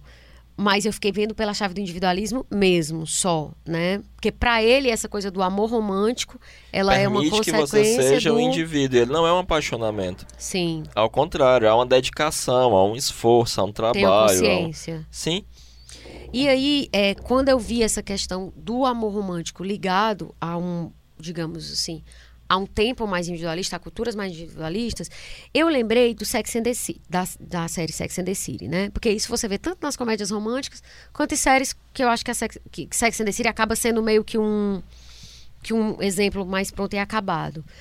Porque na sexta temporada, é, no episódio Uma Garota Americana em Paris, parte 2, ela fala pro cara que ela tá namorando lá, que é o. Que é o, o- aquele bailarino, Baryshnikov. Ele, ele faz lá um papel de um. Enfim, de um russo lá que é namorado dela. E aí, quando ela vê que a coisa não vai dar certo e tal, aí tem uma cena em que ela diz: Bem, talvez seja a hora de ser clara sobre quem eu sou. Eu sou alguém que está procurando um amor, amor verdadeiro. Ridículo, inconveniente, daqueles que consomem por completo. Do tipo que um não pode viver sem o outro. E aí me lembrou. Isso se conectou Fernando muito Pessoa com a ideia do, da conexão entre individualismo e, esse, e o amor como esse grande projeto, sabe? Porque não tem um- uma grande bandeira Mas coletiva. no amor não tem como ser. Não tem como ser individualista se ele é a dois. O individualismo é uma coisa solitária, só você, só importa você. Mas sociedades mais individualistas, mais tipo, é, não é o indivíduo sozinho, mas vira o grande projeto daquele indivíduo. Você não tem um projeto coletivo. Mas é, porque na- nas sociedades tradicionais sequer tem indivíduo, você é o seu dharma, você é o seu papel social. E tipo, você a questão da pessoa com quem você vai casar ou se relacionar sexualmente, ela é pré-definida antes. Então Exato. assim, não tem uma busca. Mas Não. assim, eu fiquei pensando muito no estrondo que foi essa série, eu claramente sou fã, então assim, não posso negar isso. Mas assim, eu fiquei pensando por que que de, parece que fez um pouco de sentido, por que que de repente esse empreendimento, amor e lá, lá vira, vira tão foco de um determinado num determinado momento, né, da história. E assim, isso faz sentido para ti à luz dessa coisa de você não tem grandes projetos coletivos, então o que te resta é procurar essa transcendência. Eu não acho que é só desse- isso. Eu não acho que é a ausência de um projeto coletivo. Sim. Inclusive o Campbell vai achar que isso é um- uma coisa fantástica que o Ocidente legou à humanidade. É você poder se relacionar de maneira individual com o amor. Mas o que que tu acha? Independente disso, assim, que que tu, co- como é que tu vê? Eu acho que essa coisa é multifacetada no sentido em que, de fato, a ausência de um projeto coletivo Sim. leva à individualidade, ao individualismo, que é diferente de individualidade. O projeto coletivo que a gente tá falando assim, grandes religiões para você se pautar. Sim, mas, mas mesmo, em- mesmo nas grandes religiões, Sim. existe uma possibilidade de você se relacionar com o amor individualmente, mas é, numa, numa perspectiva puramente pensando no capitalismo, como uma estrutura socioeconômica e tudo, Sim. o capitalismo depende da ideia de indivíduo, mas não do indivíduo no sentido psicológico, como o Jung coloca, ou no sentido mítico, não. como o Campbell coloca, mas sim é, é uma coisa muito estranha, porque de fato aquela pessoa não é um indivíduo. Ele é um átomo, de uma, de uma- ele é uma engrenagem, ele é um homem-máquina, mas ele acha que ele é individual justamente pelas coisas que o massificam. Na verdade, ele é elemento ele- de uma multidão. né? É, e ele não pode ter um projeto coletivo porque não se quer que, tenha, que, se quer que, que haja uma- um, um grupo de pessoas que se escondem sob grandes anônimos, que vai decidir sobre os grandes projetos coletivos, mas eles já não são a expressão da alma das pessoas como foram as grandes religiões. Na verdade, então, é uma leitura que faz sentido, mas não é só isso. Sim, compreendo. E no caso da. Pensando nessa coisa em termos de, de, de sociedade capitalista, é, você tem a ilusão de que você é um indivíduo, mas você não é. Você é o elemento de uma multidão. E De um novo, elemento de uma o multidão Zizek, né? não é. Ah, eu faço um textão no Facebook, eu sou contra o sistema. Amigo, o sistema criou o Facebook. Isso que você está fazendo é um gesto vazio, sem significado. Então vou, vou tentar colocar a pergunta em outros termos para ti. né, mas Aham. é, é, de fato, torna-se atraente para preencher um vazio coletivo esse aspecto individual. Mas no frigir dos ovos, você não tem como escapar que psicologicamente toda grande realização é individual. Sim. O sentido da sua vida é o sentido da sua vida. Quando você se torna um indivíduo, você nunca faz isso contra a norma, porque a, a, a- o aspecto individual nunca pode ser norma. E só e é um extremo de individualismo achar que o meu, meu aspecto individual pode ser convertido numa norma. Então você vai entender que você tem o seu jeito e que os outros são apenas de outro modo. Sim, sim. É, nesse sentido, Isso é uma você- coisa super moderna, né? É, É, é uma e- visão moderna. é, você é uma dá o coisa- direito do outro de ser como ele é, ainda que a sua seja válida. Exatamente, então é só de outro modo, né? E nisso reside uma individualidade. Uma real individualidade em sentido psicológico, né? E não tem como, a as grandes realizações são realizações individuais. Tu, quando tu fala individuais, é em que sentido são grandes relações individuais? Porque eu tendo a... Freud fez a psicanálise. Ah, eu discordo, eu discordo. Eu acho que é sempre aquela coisa de estar sob ombros de gigantes. Eu sempre. Não, mas isso com certeza. Tu entende? Eu penso que é mas diferente. tem que ter eu acho- alguém sobre ombros de gigante. Só os ombros do gigante não fazem Mas nada. ele não partiu do zero, é isso que eu tô querendo dizer. Ah, mas nada parte do nada. É isso que por isso é que na minha visão ele é fruto de toda a cultura que Sem sombra de e- dúvida. E ao mesmo tempo ele é o Freud. Só o Freud poderia ter feito a psicanálise. Mas é, pronto, esse ponto é bem interessante. Como é que a gente pode dizer que é ele é talvez o motor, quer dizer, o avatar que dá dá voz àquilo Não, porque senão seria só uma sombra. E qualquer um poderia ocupar esse lugar. Mas tu entende o que eu tô falando? Porque eu não posso dizer que o Freud, do mesmo jeito que o Einstein não existiria se não fosse o Isaac Newton. Então, eu não posso dizer Sim, que essa... mas o Einstein é o Einstein, o Isaac Newton é o Isaac Newton. Mas isso é, é uma. Então, isso é uma coisa dialética. Claro Tem que uma é relação dialética. extremamente contraditória. Sim. Porque nem eu posso dizer que eles fizeram isso sozinhos, Nem mas não poderia dizer pode dizer que, que, isso é não só o poderia ser feito. É, sem o Einstein. Isso não poderia ser feito se não fosse um cara. Que é Exato. o Einstein ou outro cara. Exato. Então temos uma relação extremamente dialética. Exatamente. Ok. Então, fica aí mais uma. é, como é que chama? Uma, uma inquietação para as pessoas pensarem e pesquisarem se elas. se Mais um paradoxo aí para você. Paradoxos são coisas muito boas, né? E aí, por fim, eu tô evitando até falar por fim, por fim, por fim, né? Pra evitar um por fim a cada E o quinto, por fim? É. É, a gente entra na questão do amor na eu não queria nem falar disso de amor líquido que eu acho uma expressão batida e dentro da medida do possível Batida no liquidificador, né? é, eu fico. pen- É, isso. Sei, eu não queria o trocadilho, mas enfim, eu nem tinha pensado no trocadilho.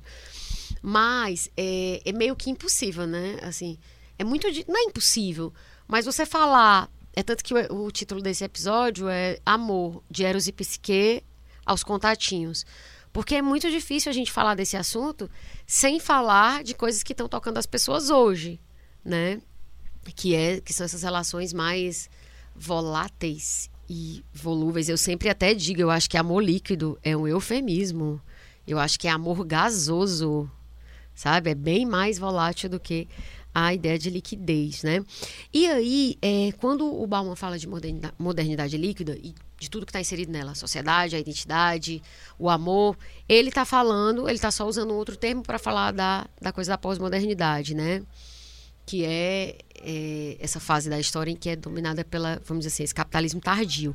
E aí tudo acaba que que tudo, as, todas as relações são moldadas pela perspectiva capitalista, né? Então tudo é mercadoria, as, a gente tem uma obsolescência assim como as mercadorias e tudo é visto como descartável. Ele, esse uso desse termo é, de liquidez é em referência a, a ideia lá do Marx, né? De tudo que é sólido se desmanchando. É, que ele fala isso no Manifesto. Manifesto Comunista, dele, Então, do assim, Engels. O Bauman ele usa essa expressão, mas assim, porque o Bauman fala de, de modernidade líquida, outros falam de pós-modernidade, o Lipovetsky fala de hipermodernidade, mas o que está, enfim, a ideia é basicamente a mesma, são só marcas diferentes, né? Eu tenho muita dificuldade em lidar com essa história de pós-modernidade. Eu acho que porque eu tenho um coraçãozinho moderno. Por quê?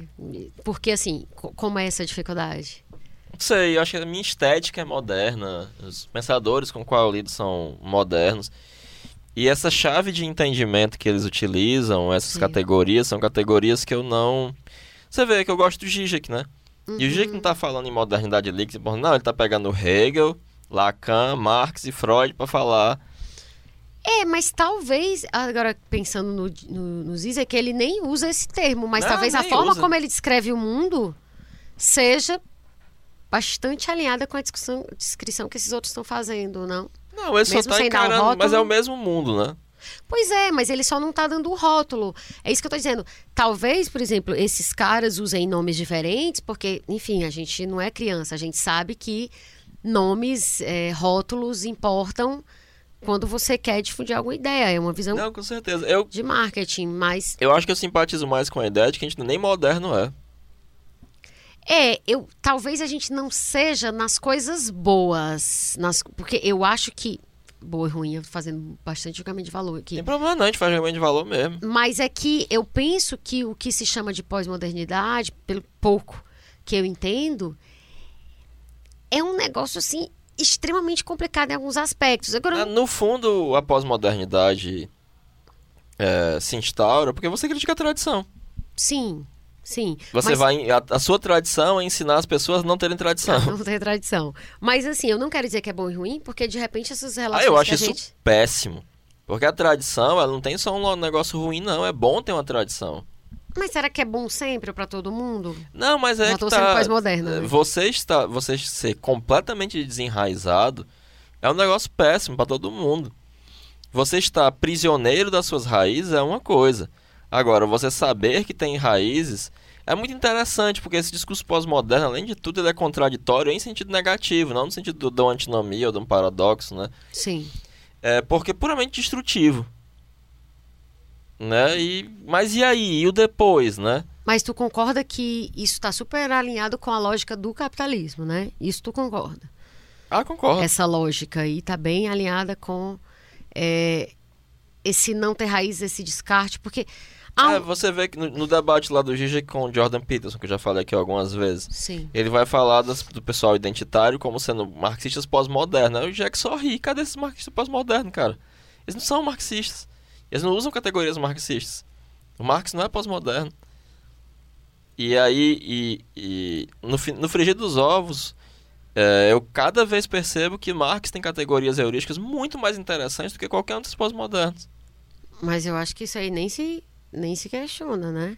E, ah, questiona. e o Peterson- galera aí que tá e o Peterson talvez ele use isso mais como uma forma como um de ataque, simplificar para se fazer entender. É, marxismo pra ele é só um xingamento, É. ele não sabe o que é. Isso. Eu acredito que seja mais nesse sentido.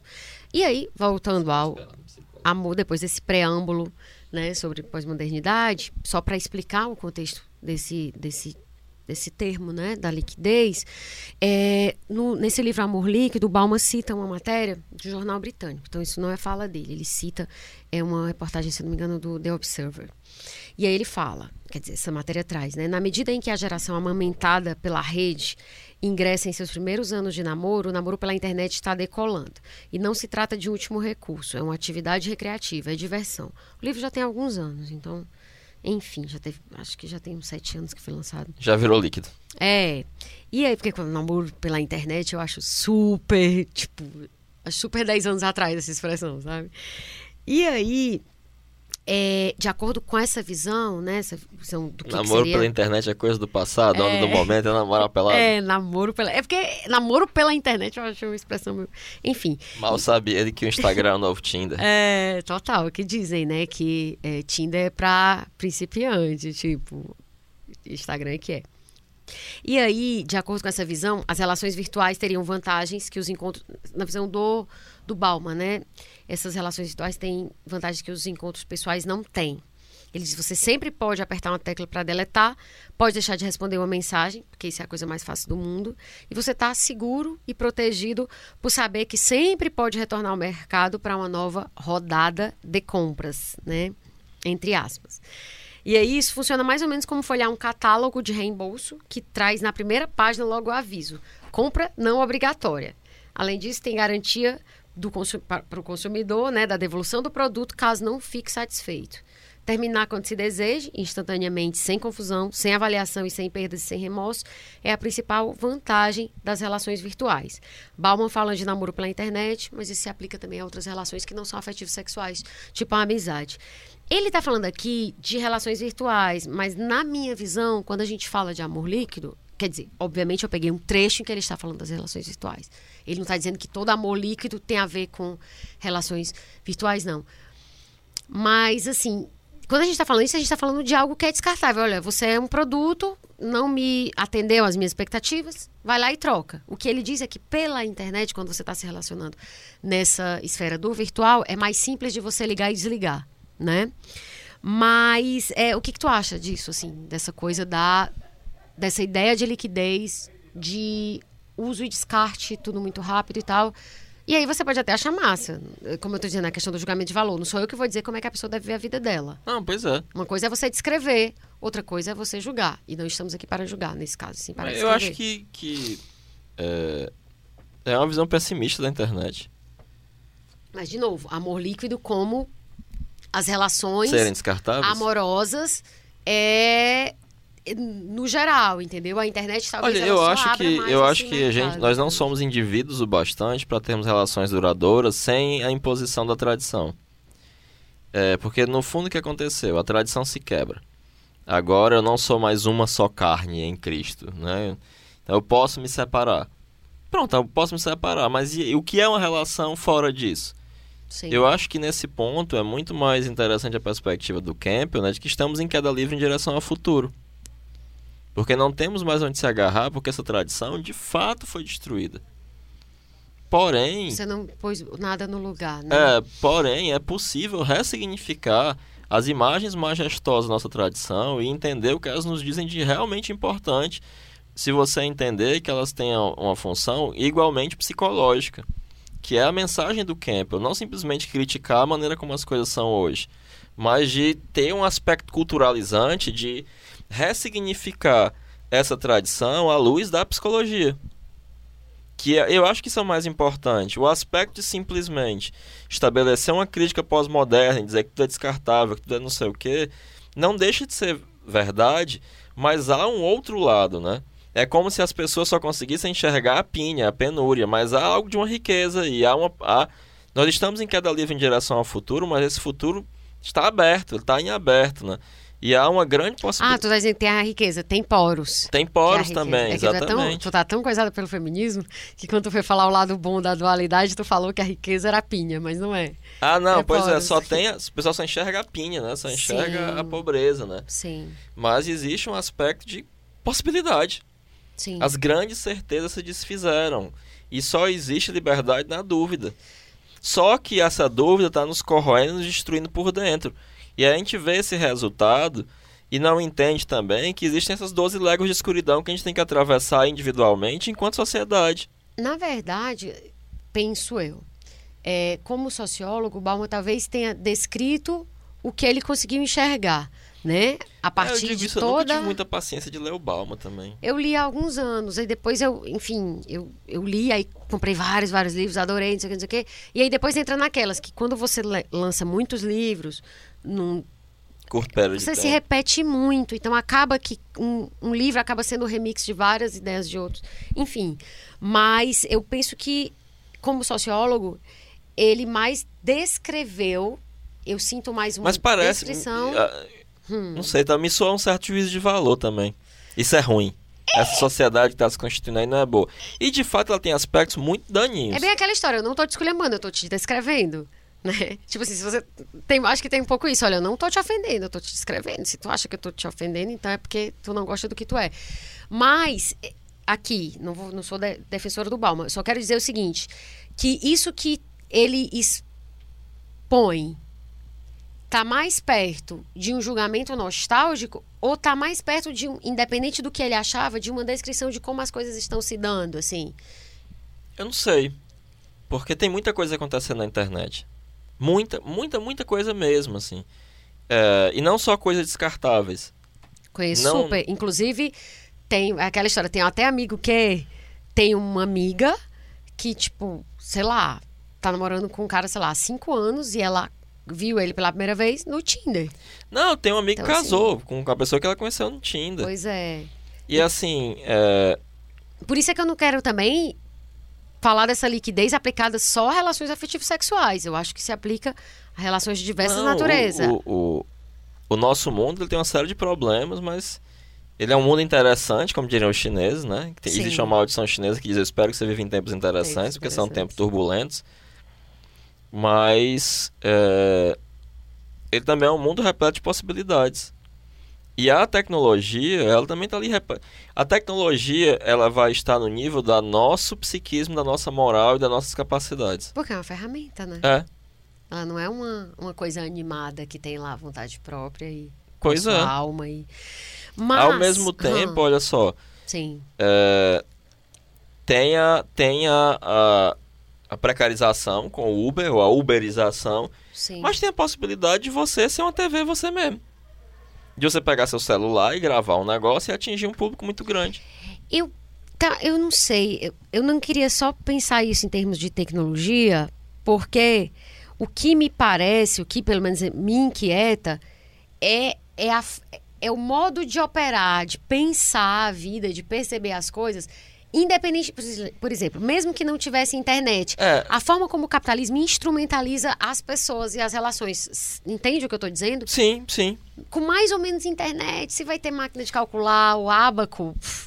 Sabe, pois é, mas aí tá. Antes você casou, não pode mais separar e você tem que aguentar tudo a, até o final da vida. Agora você pode. Né? E aí, quais são as possibilidades? Quais são os problemas? Quais são. É óbvio, é evidente que é, o capitalismo ele vai existir independente do patriarcado. Porque a, a negada quer transar com todo mundo, quer conhecer. Vamos fazer um negócio aqui para eles fazerem isso mesmo. Uhum. Sim. E aí é, é, é, fica uma coisa que perde o aspecto positivo da tradição, mas não se resolveu nada com relação ao aspecto social. Porque ah, se as pessoas querem se relacionar assim, vamos, vamos criar aqui um comércio disso aí e acabou-se. É, porque a única coisa que pauta é, tipo assim, o capitalismo... É o fetiche ele, mercadoria. É, ele não vai ter nenhuma ideologia. É tipo lucro. Deu lucro, faz. É? Não se sabe, não importa o quê. E aí tem um termo específico que ele usa, é, que são as relações de busca. Ele cita nesse livro, não sei se é citando ainda essa matéria ou se já, é, se já são palavras deles, que ele diz.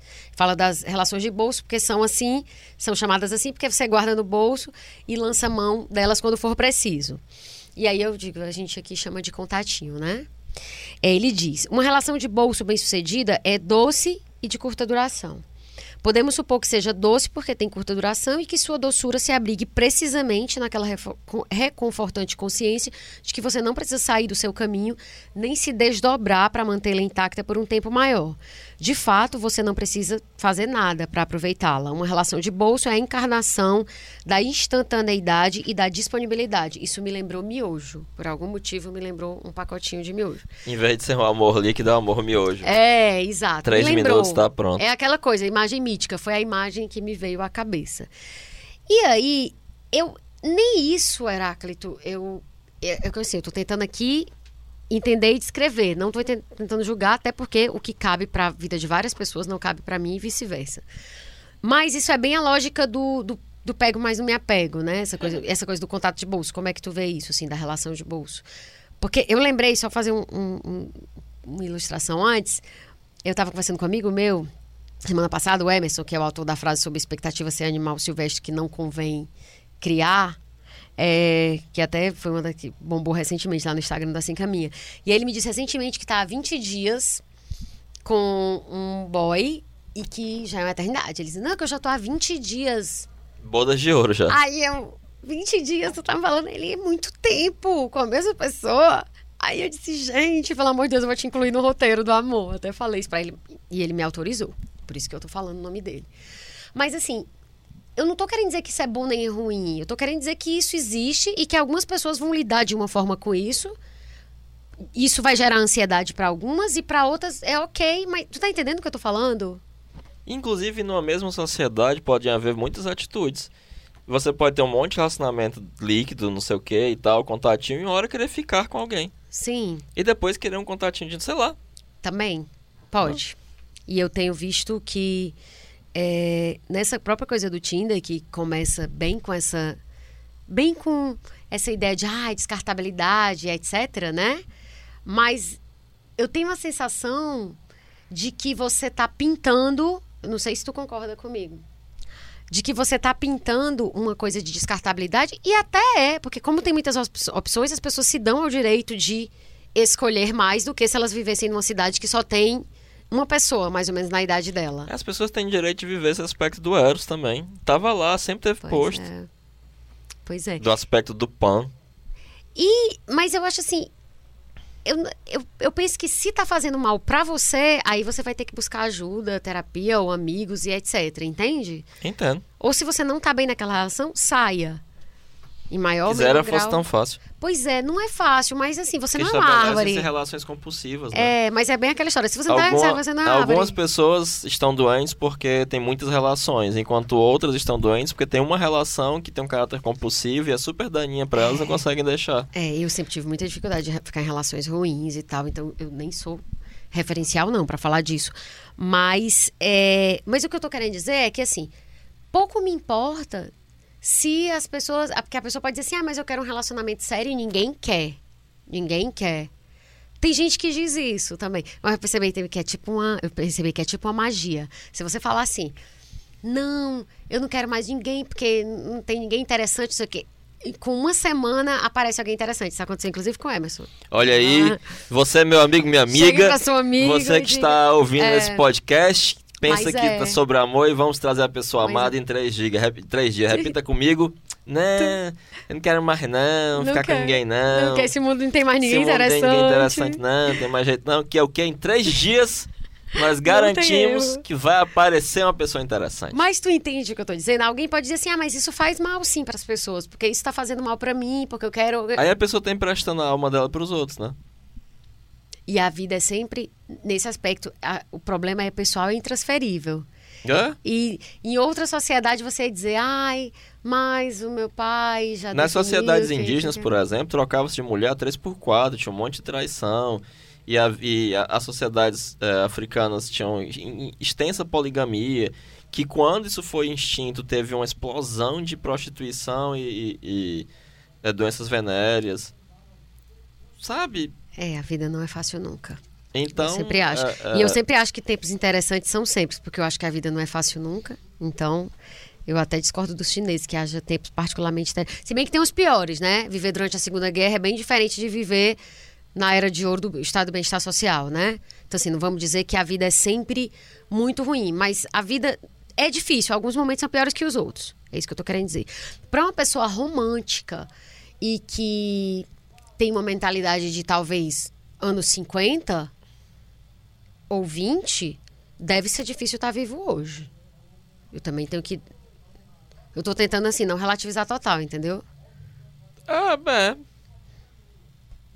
É, difícil aí. Porque se a pessoa for toda tradicional, toda, ah, eu queria ter É nascido em 1800. Vira mormon. Eu que queria ter nascido em 1800, alguma coisa assim, a pessoa dizer isso. Puxa Não, vida. mas ainda existe.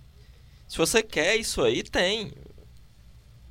Você vai uma difícil igreja. é saber se você quer mesmo pra fazer a escolha É. e bancar o preço. Não, exatamente, vai É. lá. É Mas verdade. tem.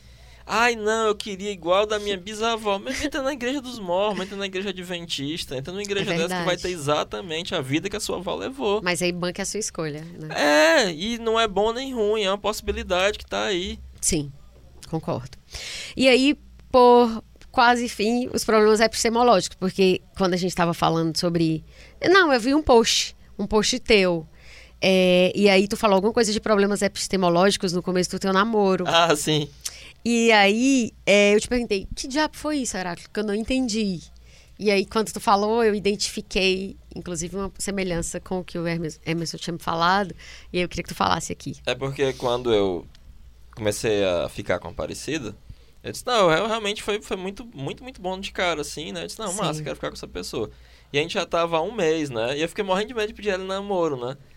E aí eu levei ela lá no mercado do café e comecei a falar essa história. Pô, a gente tem um problema epistemológico, né? Como é que a gente... Ai, tu chegou com. Ai, isso aí foi uma técnica de venda, isso. Foi, tu é doido. Tu chegou com essa, tipo, se eu já levar um fora, eu não, não falei nada, eu falei que eu tinha um problema Problema epistemológico. epistemológico, é, e tal, não sei o que. Eu comecei a falar isso, pois é, e aí como é que tu vai me apresentar aí pras pessoas aí? Como é que eu vou te apresentar? Isso é um problema epistemológico grave. Aí o que foi que ela disse? Aí eu fui com essa conversa, né? Ela foi Ah. me enrolando. Aí depois de um mês que a gente tava junto lá no mercado do café, eu peguei e disse, não, mas e aí, como é que a gente resolve? Assim, ela, pô, peça aí. Já pensou se ela tivesse, peça aí, aí tu, quer namorar comigo? Aí tu, não. Aí ela, não. Aí ela pegou e disse assim, a gente já tá namorando, besta. Ah, entendi. disse, não, porra, agora é oficial, agora eu posso botar no Instagram. Aí eu botei no Posso estar no, no Facebook. Na verdade, eu, eu, eu pedi pra tu falar isso porque eu, eu, eu penso que é uma coisa que muita gente se identifica. Inclusive, É. eu vi uma coisa recentemente sobre isso, assim, a pessoa disse assim, ah, aí ele chegou pra mim e disse, mas a gente tá namorando ou não? Só que a, a história teve menos final feliz que a tua. A pessoa disse, não, não tamo. Tá muito cedo e tal, e etc. Mas assim, Aconteceu com um amigo meu recentemente. isso deve ser angustiante. Porque ele tava ficando com uma pessoa, tava massa, só que os dois tinham acabado de se, de se separar. Hum. E aí eles não e usavam essa nomenclatura que estavam namorando, só que os dois só saíam juntos, eram vistos o tempo inteiro juntos. E as pessoas começaram a dizer, ah, vocês estão namorando, né? Que casal bonito, que namoro legal. Sim. Aí a menina, uma hora, disse assim, não, olha, eu não quero namorar, a gente não tá namorando, então pra evitar isso aí, acabou-se. É, mas ela pelo menos foi sincera. Ah, é demais. Dói, ser mas a assim. vida é dor mesmo. Não É, não é fácil pra ninguém, sofrendo, já não. É, Buda, né? Total. E aí, terminando a parte, o, o episódio de hoje, o tema, e vou terminar com a frase do Bauman. uma- eu, eu quero até que tu fale, Heráclito, se tu discorda ou concorda. Eu concordo, mas enfim, já dando spoiler. Não, discorda, aqui, aqui, discorda. Ele diz assim: nos, Tá ok? com- nos compromissos duradouros, a líquida razão moderna enxerga a opressão. No engajamento permanente, percebe a dependência incapacitante. Essa razão nega direitos aos vínculos e liames, espaciais ou temporais. Eles não têm necessidade ou uso que possam ser justificados pela líquida racionalidade moderna dos consumidores. Vínculos e liames tornam impuras, entre aspas, as relações humanas, como o fariam com qualquer ato de consumo que presuma a satisfação instantânea e, de modo semelhante, a instantânea obsolescência do objeto consumido. Tu acha que é muito julgamento, muito Eu julgamento acho que há negativo? uma frase. pra- Ó, uma. é, tem um, um amigo meu, da época que eu tava bem na militância mesmo. Sim. Não vou dizer o nome dele, não. Militância política, ou Política, afetiva política. sexual? Ah, tá. né? E aí. Outra militância sexual. Militância afetiva sexual, porque tu falou, tava bem na militância, como tu tava falando há pouco tempo, militância estar engajado política. no... né? Mas foi simultâneo essa época. Sim. E aí, é, ele fez um casamento, né? Casou com. E os dois eram militantes políticos, né? Certo. É, e aí eu cheguei na mesa que estavam as amigas minhas bem feministas. é, E eu resolvi, não, vou tirar uma onda aqui, né? E aí, companheira, que absurdo aí e tal, quando não sei o que. Ela disse, ai, pois meu sonho é casar assim, sabe? Aí eu, sabe o que? Gente. Aí tu É. lembrou Jung e os É. paradoxos, as contradições. Eu quero isso mesmo, eu quero isso aí, ó, o casamento e tal. E eu, Gente, sério? olha. Aí eu fiquei, foi, foi fantástico, assim, porque eu. Então, é, é, existem muitas camadas disso Muitas. aí. Muitas camadas. Muitas e muitas e muitas e muitas. Porque mesmo nesse extrato de pessoas que vão entender isso como opressão e tal, vai haver contradições e um Total. desejo por- pelo ritual, sabe? Total. Porque isso é humano. É. Não, eu posso até dar um exemplo, assim, pessoal meu, que assim, eu me considero uma pessoa extremamente romântica, extremamente sex and the city, nesse sentido de ai, e etc, etc.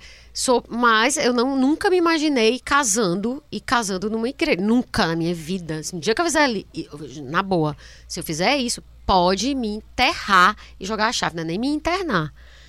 Porque eu acho completamente fora da coisa. Eu não me imagino. Agora, é aquela história. Tenho até amigos que são casados. Já fui em casamentos É. de pessoas. Mas não me imagino dentro daquele ritual. Eu queria quebrar o negocinho, a, a taçazinha. Mas entendo, entende? Eu consigo compreender que isso seja importante para alguns seres humanos. Compreendo, respeito. Não acho que eles devam ser presos, não acho que eles devam ser torturados. Acho que eles têm o direito.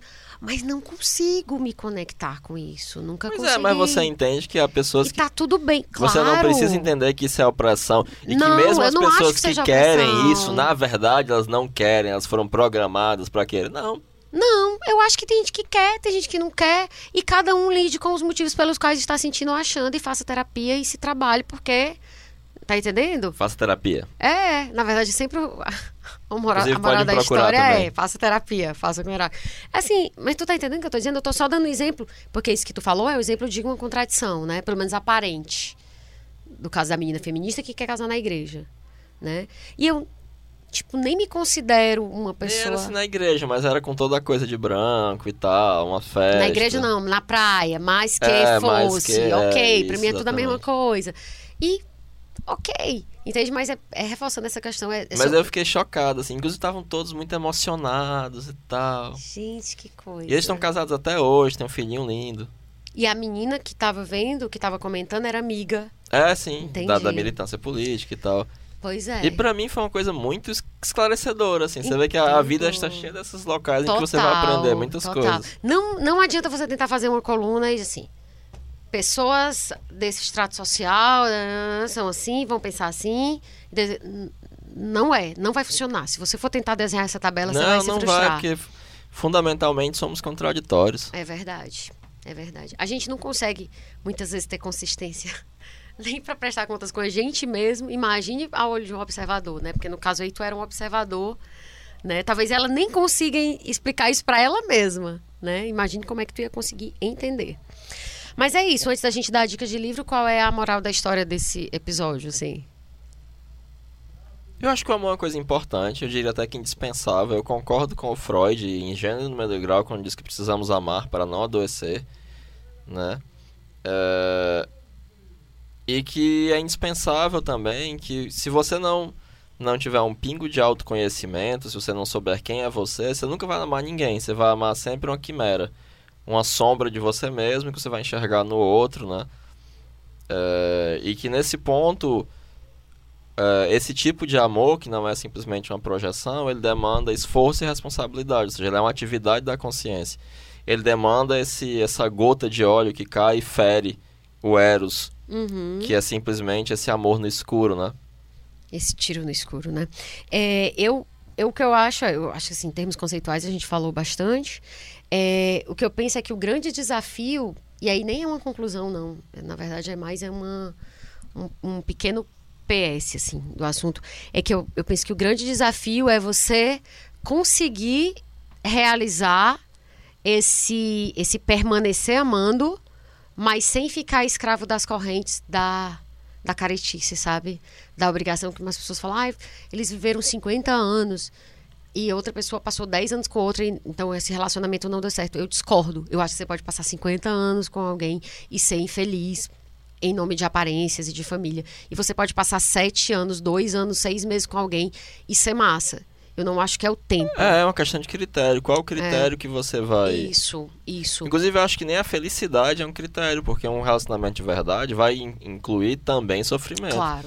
Se vai você sim. achar que o critério de sucesso de uma relação é a felicidade, vai ter momentos que você vai achar que a sua relação fracassou, porque você vai estar triste. E faz Uhum. parte. e tedioso, né? Eu acho que o, acho que o grande desafio, assim, eu, eu penso que, que, que o grande desafio é você ter esse, esse frescor, esse, eu acho que é o desafio mesmo, é, de de você se impor, é, isso se você quiser, óbvio, é você conseguir manter esse frescor mesmo na permanência, entende? Eu acho que essa é a... É, mas o amor é inescapável. É, Ele é um grande diamond, como disse Diotima, né? Não, ainda não é- bem, né? não é, não é possível, assim. Sempre que você foge de um instinto, você tá lesando um deus, e ele vai se vingar de você. Sim, sim, com certeza. Eu, eu- agora, assim, o fato de ele ser inescapável é bom, porque é, eu, eu, de fato, acho que aquela coisa do clichê e tal, é, eu acho que é a coisa mais legal, assim, eu acho que uma das coisas mais legais do mundo é o amor em todas as suas vertentes, assim. Tanto desse, desse aspecto da, da busca incessante pelo que falta, tanto dessa coisa que faz você cuidar de algo, sabe? Essa coisa desse cuidado, de querer a felicidade. Quando eu falo cuidado, é você querer que aquilo seja feliz, né? Se for uma coisa, querer que aquilo permaneça, que aquilo exista, né? Então é isso. né? De novo, sem conclusões, só pequenas impressões.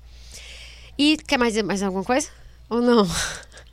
Repitam comigo. Ah, cara, não quero mais ninguém, não. Não tem mais ninguém Eu interessante, pensei que tu não. ia dizer, ou são evidências, né? É, né? Mas ó, isso certo, aí não. eu tô te dizendo. É Dá certo, aí, ó, Paty. Rabelo É uma praticamente está uma aqui simpatia, ensinando para vocês uma simpatia Devia até ter é chamado o infalível. Emerson pra vir dar o testemunho dele aqui. Infalível, então trazemos a pessoa amada em três dias. É isso, as dicas de Mãe livros. Paty, É, as dicas de livros de hoje, né, sobre esse, esse assunto do amor são a Teogonia do Exíodo, porque ele fala, né, especificamente ele fala da parte do Eros, para quem quiser entender melhor como é essa genealogia do Deus. O Banquete do Platão, A Arte de Amar do Eric Fromm, A Psicanálise dos Contos de Fadas do Bruno Bettelheim, que o Heráclito disse que não gostava muito, mas Gostou. enfim, é, tem coisas interessantes para você que quer entender melhor essa coisa da psicanálise da psicologia por trás dessas histórias. É, Ensaio sobre Amor e a Solidão, do Flávio Gigovati. Gigovati que morreu, inclusive, até pouco tempo, não sei se faz dois, três anos. Desejo de Status, do Alain de Botton, que ele tem uma parte lá que fala do amor. Paixões, Amores e Desamores que Mudaram a História, da Rosa Monteiro, que eu citei bastante. E Amor Líquido, do Bauman.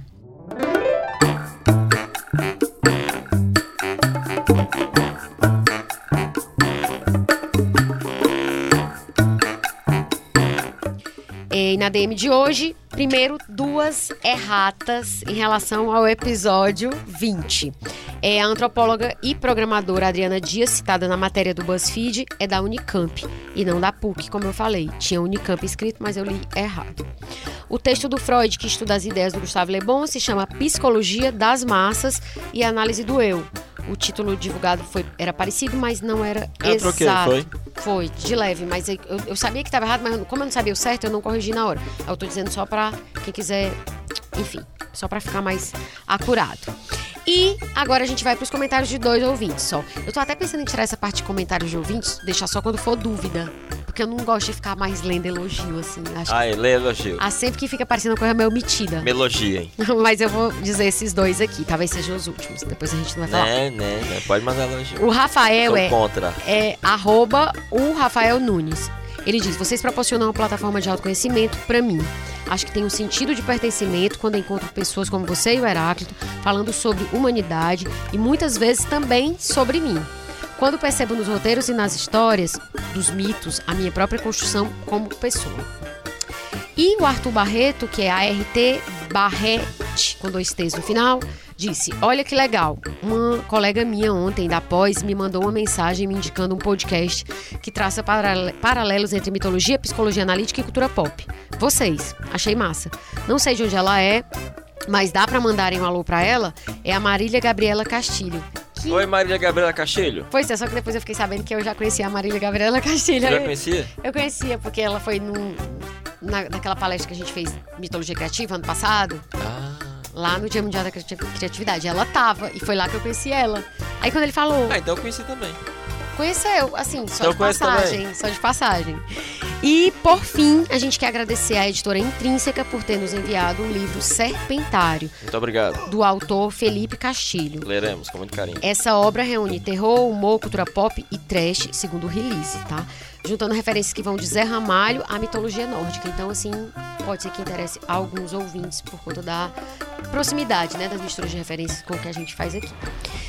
E o Assim Caminha a Humanidade tem o apoio da TV O Povo, emissora educativa da Fundação Demócrito Rocha. Em Fortaleza, você assiste no canal 48.1 na TV aberta, 23 na NET e 24 na Multiplay. No restante do Ceará, pelo canal 138 da Brisa Net.